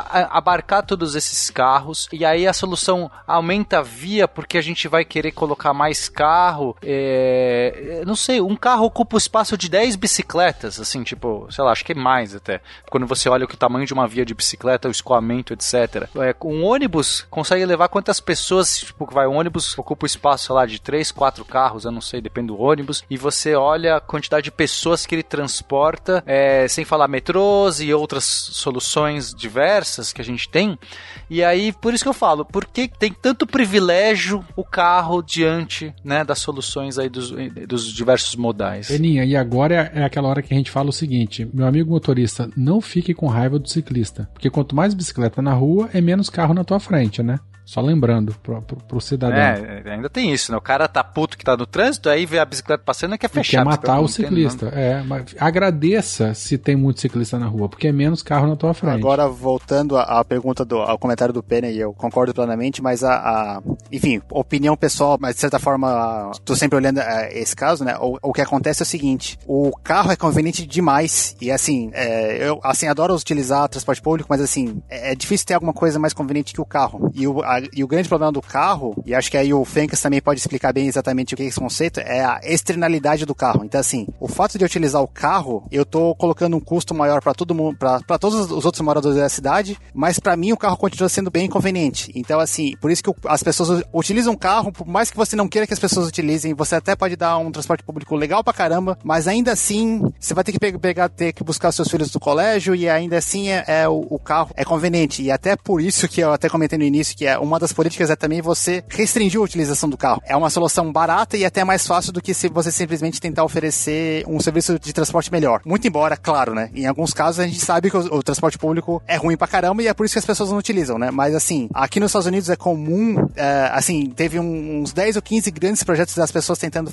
da- de cidades tentando fazer boa rede de transporte público e as pessoas continuam não utilizando e é porque as pessoas têm, é, é, continua sendo conveniente utilizar o carro e o carro continua resolvendo a- o problema de todo mundo. Enfim, não é uma questão simples, mas a, a minha, a, a solução que eu vejo é mais ou menos assim, pode utilizar o carro, mas vamos tentar ou fazer isso aí, ele ser mais caro, ou a gente fazer, por exemplo, ah, você pode utilizar o carro no pico... É exatamente esse é o ponto que eu queria chegar. Pra gente é, internalizar essa externalidade, a gente não pode ficar privilegiando essa solução, porque é quase como a gente tá subsidiando. A gente tá falando assim, vamos subsidiar a solução mais ineficiente. Ah, mas as pessoas têm como, é, elas querem esse, esse comodismo? Claro que querem. E eu não vou dizer, eu não quero a- a- o fim dos carros, tá, gente? Eu, eu não tenho esse pensamento, não. Eu acho que tem pessoas pra todos os tipos, tem gente que precisa do carro, tem gente que vai usar o carro. A questão é democratizar a cidade. Então, é, é conveniente o carro, mas pra quem? Pra quem tem carro. E mesmo assim, pra quem tem carro e que precisa ter vias pra andar de carro, porque no momento que você privilegia outros modais, você deixa um transporte público mais eficiente, melhor, mais confortável, outras opções que a pessoa se sente segura pra usar, uma bicicleta, um patinete,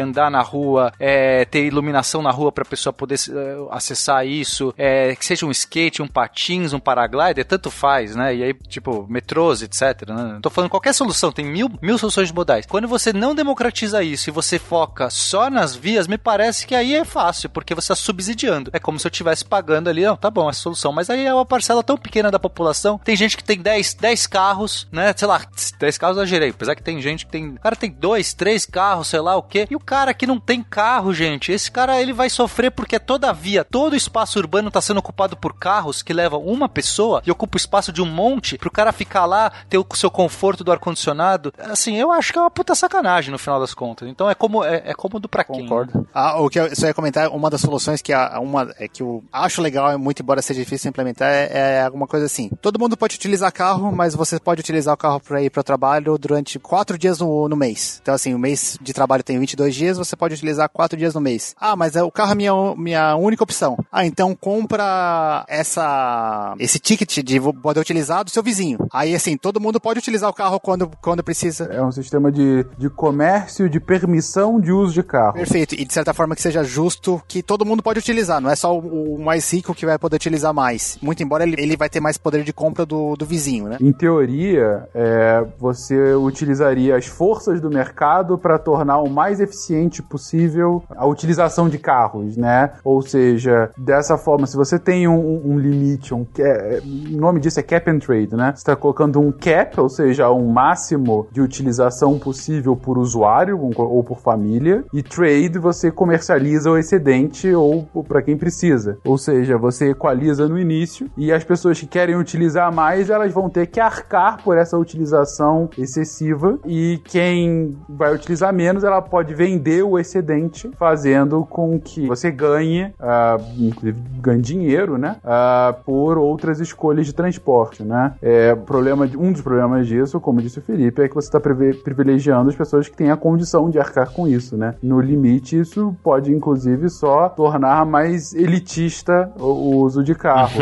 mas assim, é, é, é um- mas é uma solução, mas sem dúvida é uma solução. E a gente pode cobrar um imposto de 30% na transação, e aí a gente pode financiar os, outros modais com faturamento dessa, da- dessas transações. Sim, sim, é é uma solução potencial ah, e, e- por esse caminho. Alguém mais liberal vai dizer que, na verdade, é o Estado interferindo no equilíbrio do mercado e isso tornaria, na verdade, o uso de carros ainda menos eficiente. Você estaria, na verdade, só é, é, é, aumentando assimetrias, porque o Estado estaria deixando tudo mais caro e as pessoas mais pobres, é, ainda assim, não conseguiriam transporte de qualidade, mesmo com essa arrecadação extra. Mas alguém que preferiria uma solução mais de intervenção estatal poderia argumentar que isso estaria correto. É, outra solução um pouco nesse caminho é não a questão de um cap and trade, mas o que eu já comentei antes, questão de pedágio interno, né? Ah, ok, você não limita o uso do carro, mas você limita onde você pode utilizar. Então isso já existe é, restrição de uso de carro em centro de algumas cidades do mundo, né? Londres, né? Tem isso, né?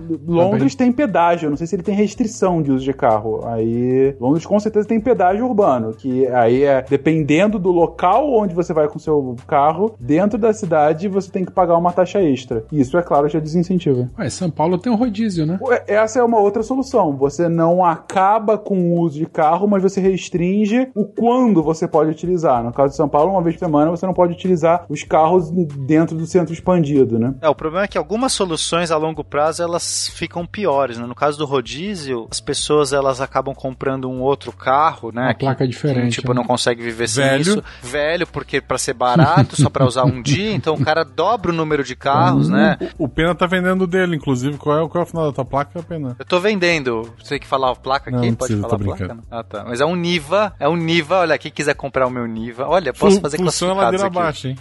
Inclusive tem o Missangas, né? Que ele falou isso, não foi, eu acho? Foi, passou por altas aventuras, já capotou, já fez várias coisas legais. Só não anda pela, pela USP, se eu não me engano, que é onde ele vai ser procurado. É, você não pode passear na USP, que ele tá avisado. Mas então é, acaba que no, algumas soluções a curto prazo funcionam bem, a longo prazo ah, acabam que não funcionam, porque nesse caso do, do rodízio, do efeito é, que vai poluir mais, porque as pessoas vão comprar outros carros, vai ocupar mais, carros velhos, e, e- e vai continuar depois o mesmo número de carros na rua, né? Então tem que entender que isso é um paliativo. Acho que eh, rodízio não deveria ser solução, mas virou, né? Virou já, já virou institucionalizado esse rodízio, né? É o temporário que virou permanente. Não, na verdade, a lógica é mais por conta de emissão de poluente, né? Tanto que foi uma iniciativa que não partiu de infraestrutura, partiu do meio ambiente aqui de São Paulo. Mas aí se o pessoal comprou um carro velho. Não, é ainda pior. Piorou. No, no limite, você pode estar incentivando justamente é, por isso. Eu digo só o histórico. Eu- Eu acho injusto, assim, defendendo um pouco o motorista, que é a classe que eu e o Werther fazemos parte. O pessoal da bicicleta reclama muito, mas a gente que é motorista gosta da pessoa que anda de bicicleta e homenageia. Que em Blumenau tem a parte lá onde os carros estacionam, que é uma faixa laranja na lateral da rua, tem tudo desenho da bicicletinha, que é em homenagem ao pessoal do que anda de bicicleta. Aí acaba estacionando lá, né? Pra homenagear os Não, caras. cara, é sério, ciclo, ciclofaixa em Blumenau é sinônimo de estacionamento. Impressionante, cara. É isso. Ai, ai, Cara, até passou é um louco lá com cadeado arregaçando todo o espelho retrovisor da galera. Aí eles vão O. Psycast não se responsabiliza por pessoas loucas. Nem o com- beco da bike.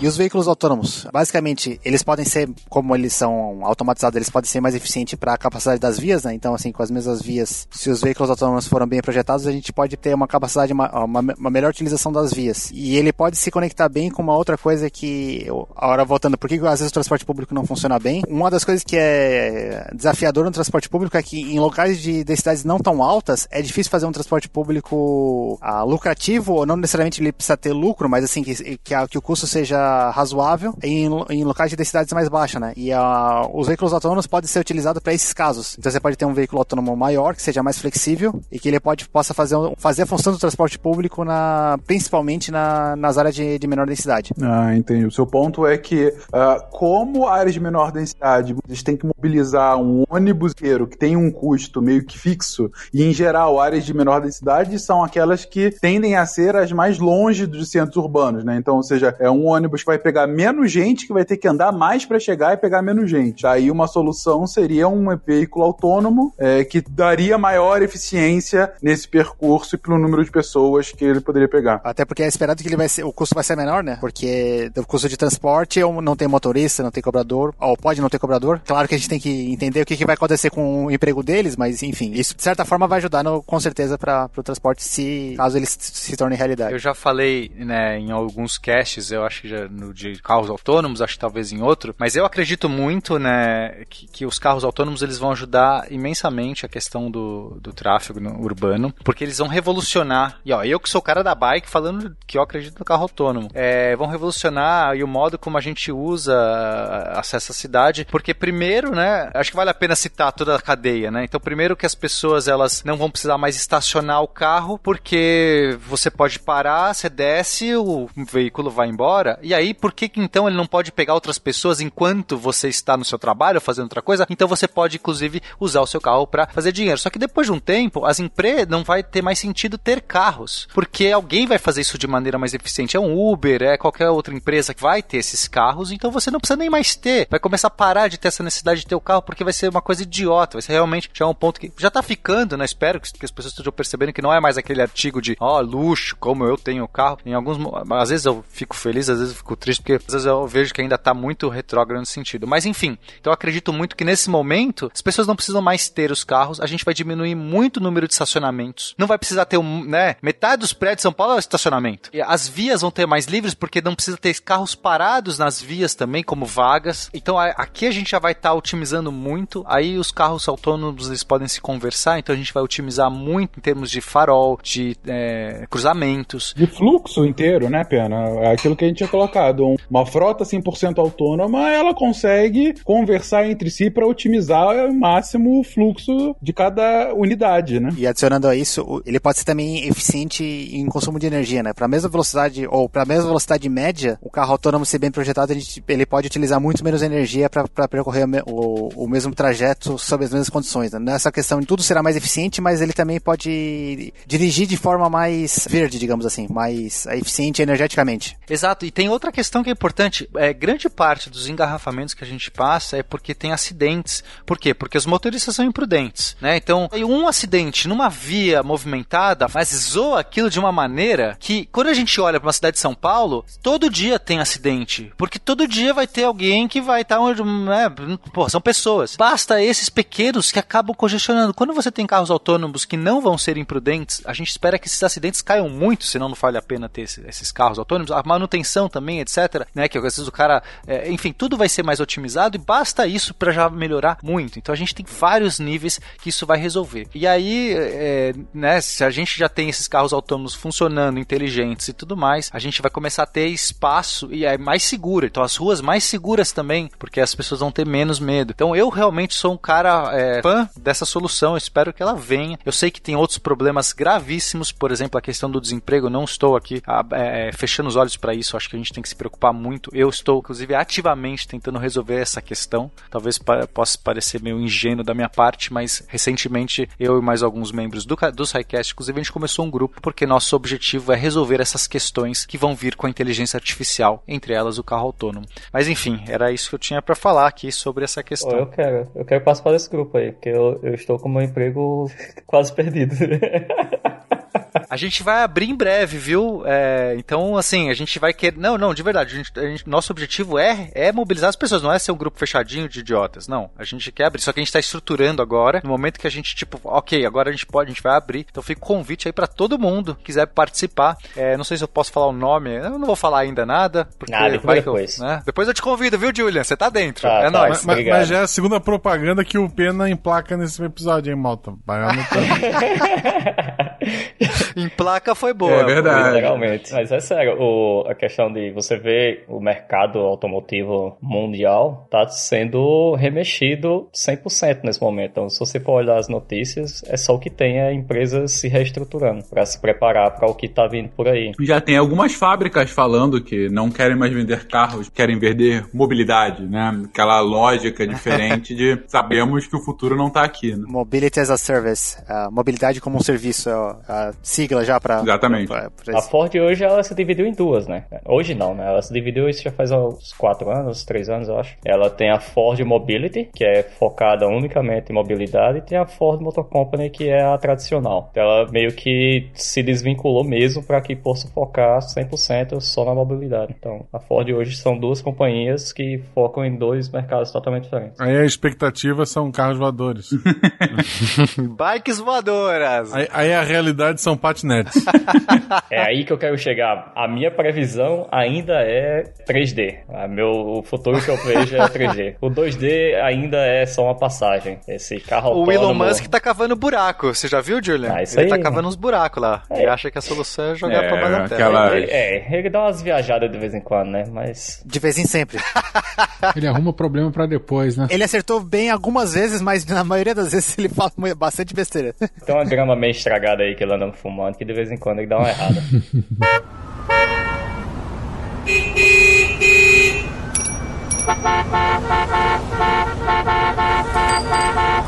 Tem algumas soluções atuais que, que funcionam e, e pode ser até legal, é que tipo, você constrói estacionamentos grátis próximos às estações de trem. É tipo, que são bancados pela própria prefeitura da cidade. O que é que isso faz? Você faz com que o cara não vá de carro para o destino final, mas que ele vá para uma estação de trem que seja mais próximo da casa dele e de lá ele complete seu percurso de trem. Então o carro não vai estar se deslocando por tanto a tempo, não vai estar usando tanto as vias e você vai estar liberando espaço para outros outras utilidades também. Então essa é uma solução que funciona também, especialmente para quem mora longe do, do trabalho. Você vai para a estação de trem mais próximo da sua casa e de lá você segue o, o seu percurso de trem. Aqui em São Paulo, acho que estacionamento de carro não, uns de bicicleta. Tiveram alguns bicicletários, principalmente em grandes pró- próximas estações de metrô que foram abertos justamente nesse sentido.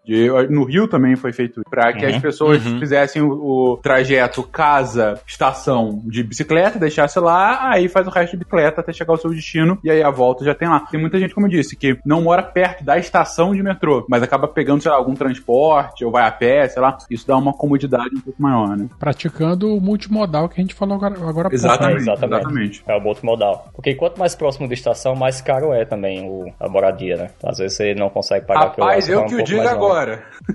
Eu imagino. Outras soluções envolve você trabalhar de casa, a gente está vivendo num mundo cada vez mais flexível em termos de trabalho, ou indo em horários diferentes, né? Não todo mundo indo nas horas do rush. A gente não precisa mais dessa coisa. Quando você tem uma cidade grande que funciona meio que em 24 horas, a gente também tem que que estar funcionando em outros horários. É, Sobre isso, inclusive, até contar um caso pra vocês bem interessante, que eu já vi um caso de mobilidade corporativa, né? Tem um grande banco aqui em São Paulo que recentemente construiu um prédio. Nesse prédio, ele, bom, eu vou falar o nome, né? Não tem eu não falar o nome, não, não precisa ser patrocinado. Apenas já vendeu um carro aqui, o que que é um banco? É.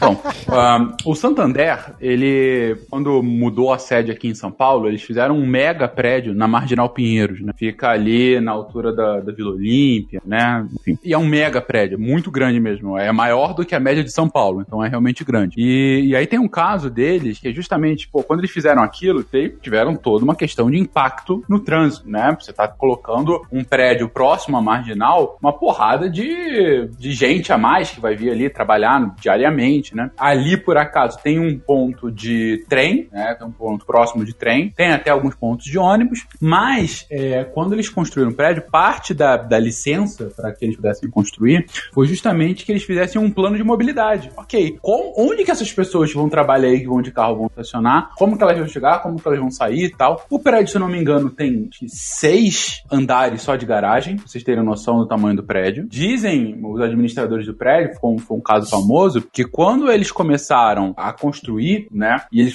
foram fazer as expectativas de quanto demoraria, como é que seria a mobilidade de quem fosse o carro, eles falaram, olha, se todo mundo vier aqui a mesma hora, na mesma hora, e sair de carro no mesmo momento, em média, a pessoa vai levar 45 minutos pra sair da garagem. Então, assim, eles viram, ó, é insustentável. 45 minutos pra sair da garagem do prédio, gente. Que vai ter tanta gente saindo ao mesmo tempo que vai ficar, sabe? Não dá. E coisas do tipo, ah, não, a gente tem que sair, inclusive, no trânsito dentro do prédio, porque é, se o nosso elevador não for inteligente, a pessoa vai demorar, em média, 15 minutos esperar um elevador. Se todo mundo chegar no mesmo. Entendeu? É, são esses números bizarros. de- de- E aí eles tiveram que pensar em várias soluções complementares, não foi uma solução única. Então, por exemplo, primeiro o tamanho da garagem, claro. Segundo foi horário flexível. O terceiro foi trabalho remoto para algumas equipes que puderam ter que trabalho remoto, ou seja, você não tem mais a obrigatoriedade de ir todo dia, né? Tem uma solução deles que eu achei muito interessante, que nem sempre é possível fazer, claro, mas no caso deles, como era um prédio novo é, além do horário flexível, eles colocaram um centro de conveniências no prédio, tipo um mini shopping. Não tem que sair, né? Não, então a pessoa pode até entrar no horário da... Mas ela sai de casa às seis pra chegar lá às sete faz academia antes, no próprio prédio. E, ah, ela sai às seis do, do prédio, mas ela não, não sai de fato com o carro às seis. Ela vai no cabeleireiro depois. Ou seja, é, é todo um ecossistema dentro do prédio pra justamente não ficar com os picos. E ainda assim, eles tiveram que ter soluções como ah, ônibus corporativo e coisas do gênero, e ainda assim tem trânsito. Então, assim, é pra vocês verem que, ah, primeiro, muito legal ah, as soluções de mobilidade corporativa que as empresas às vezes são obrigadas a pensar para fazer com que aquela mini cidade que ela controla simplesmente funcione. Mas, além disso, mesmo essas soluções podem não dar a vazão necessária, porque, mais uma vez, elas são parte uma pequena nesse ecossistema grande, né? É um ótimo exemplo e quase tudo que você comentou, ele pode ser estendido para a cidade como um todo, né? Então, uma das coisas também que é,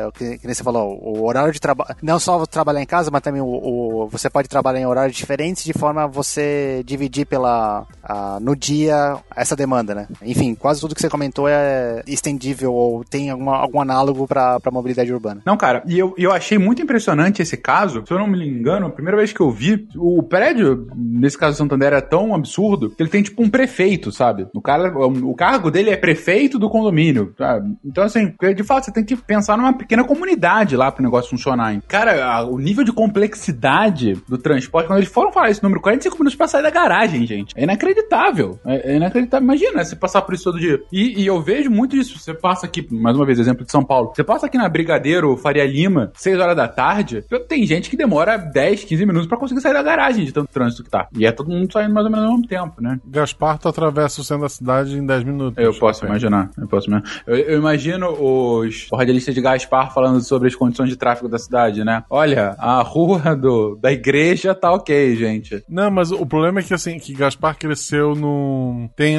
a ligação da A101 com Blumenau, foi nesse eixo central que Gaspar foi crescendo. Então, não foi feito um planejamento dessa rua principal, tem um fluxo muito grande, ser fora da cidade. Não, a cidade surgiu em volta dessa rua. Então dá ruim. Até porque todo mundo sabe que aí o único motivo de tráfico vai ser caso você e o Will saiam de casa ao mesmo tempo, né? Isso. É- é- e é engraçado aqui em aqui em Gaspar, é, as maiores empresas que a gente tem aqui, elas têm bicic- bicicletário muito grande. Porque a Gaspar foi ter empresa de ônibus nos bairros, coisa de, de 10, 15 anos, se eu não me engano. E então o normal das pessoas já era ir de bicicleta, porque simplesmente a outra opção era ir a pé. Ou de carro, né? Mas o pessoal que não paga tão bem pra isso. voltar ao comentário do Pena da, da segurança, né? Que a, a- dos veículos autônomos que pode ter mais ah, alguns benefícios, mas uma solução de baixa tecnologia é simplesmente reduzir o número de acidentes, porque 50% da, do congestionamento é porque por causa de pequenos incidentes, não é, não é sempre não precisa ser um, um acidente grande que causa congestionamento. Os outros 50% é o que acontece todo dia que a gente tem que trabalhar, mas 50% a gente pode salvar vidas e basicamente salvar metade do tempo no, no tráfego, ou pelo menos metade do, do atraso no, no tráfego. Não, uma coisa que podia ajudar muito, que devia ter um link disso aqui no, no post, era um vídeo ensinando as pessoas a usar a seta. É um negócio mágico que o carro tem, que indica pra que lado ele vai entrar.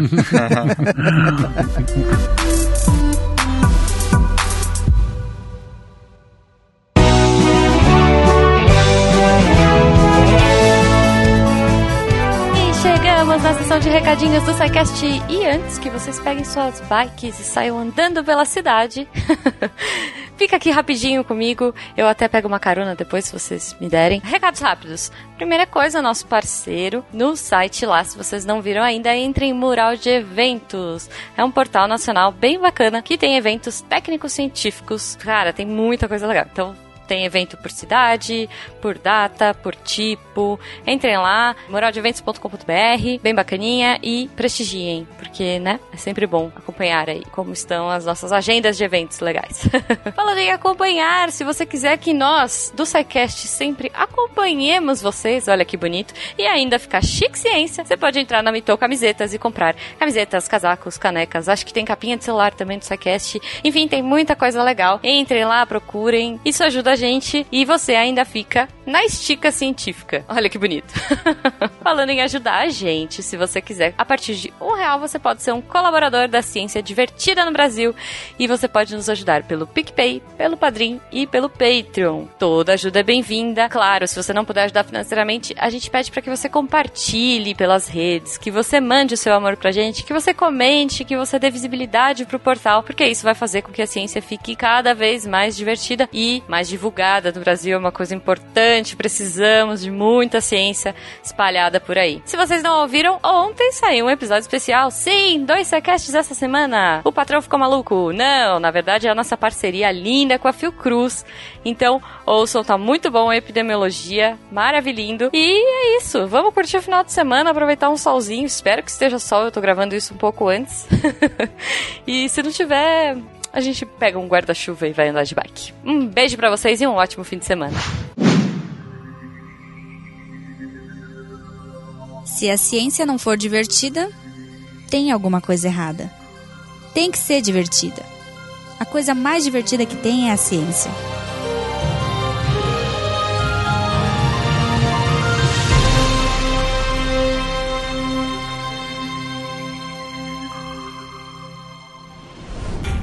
Este programa foi editado por Tapcast. Edições e Produções de Podcast.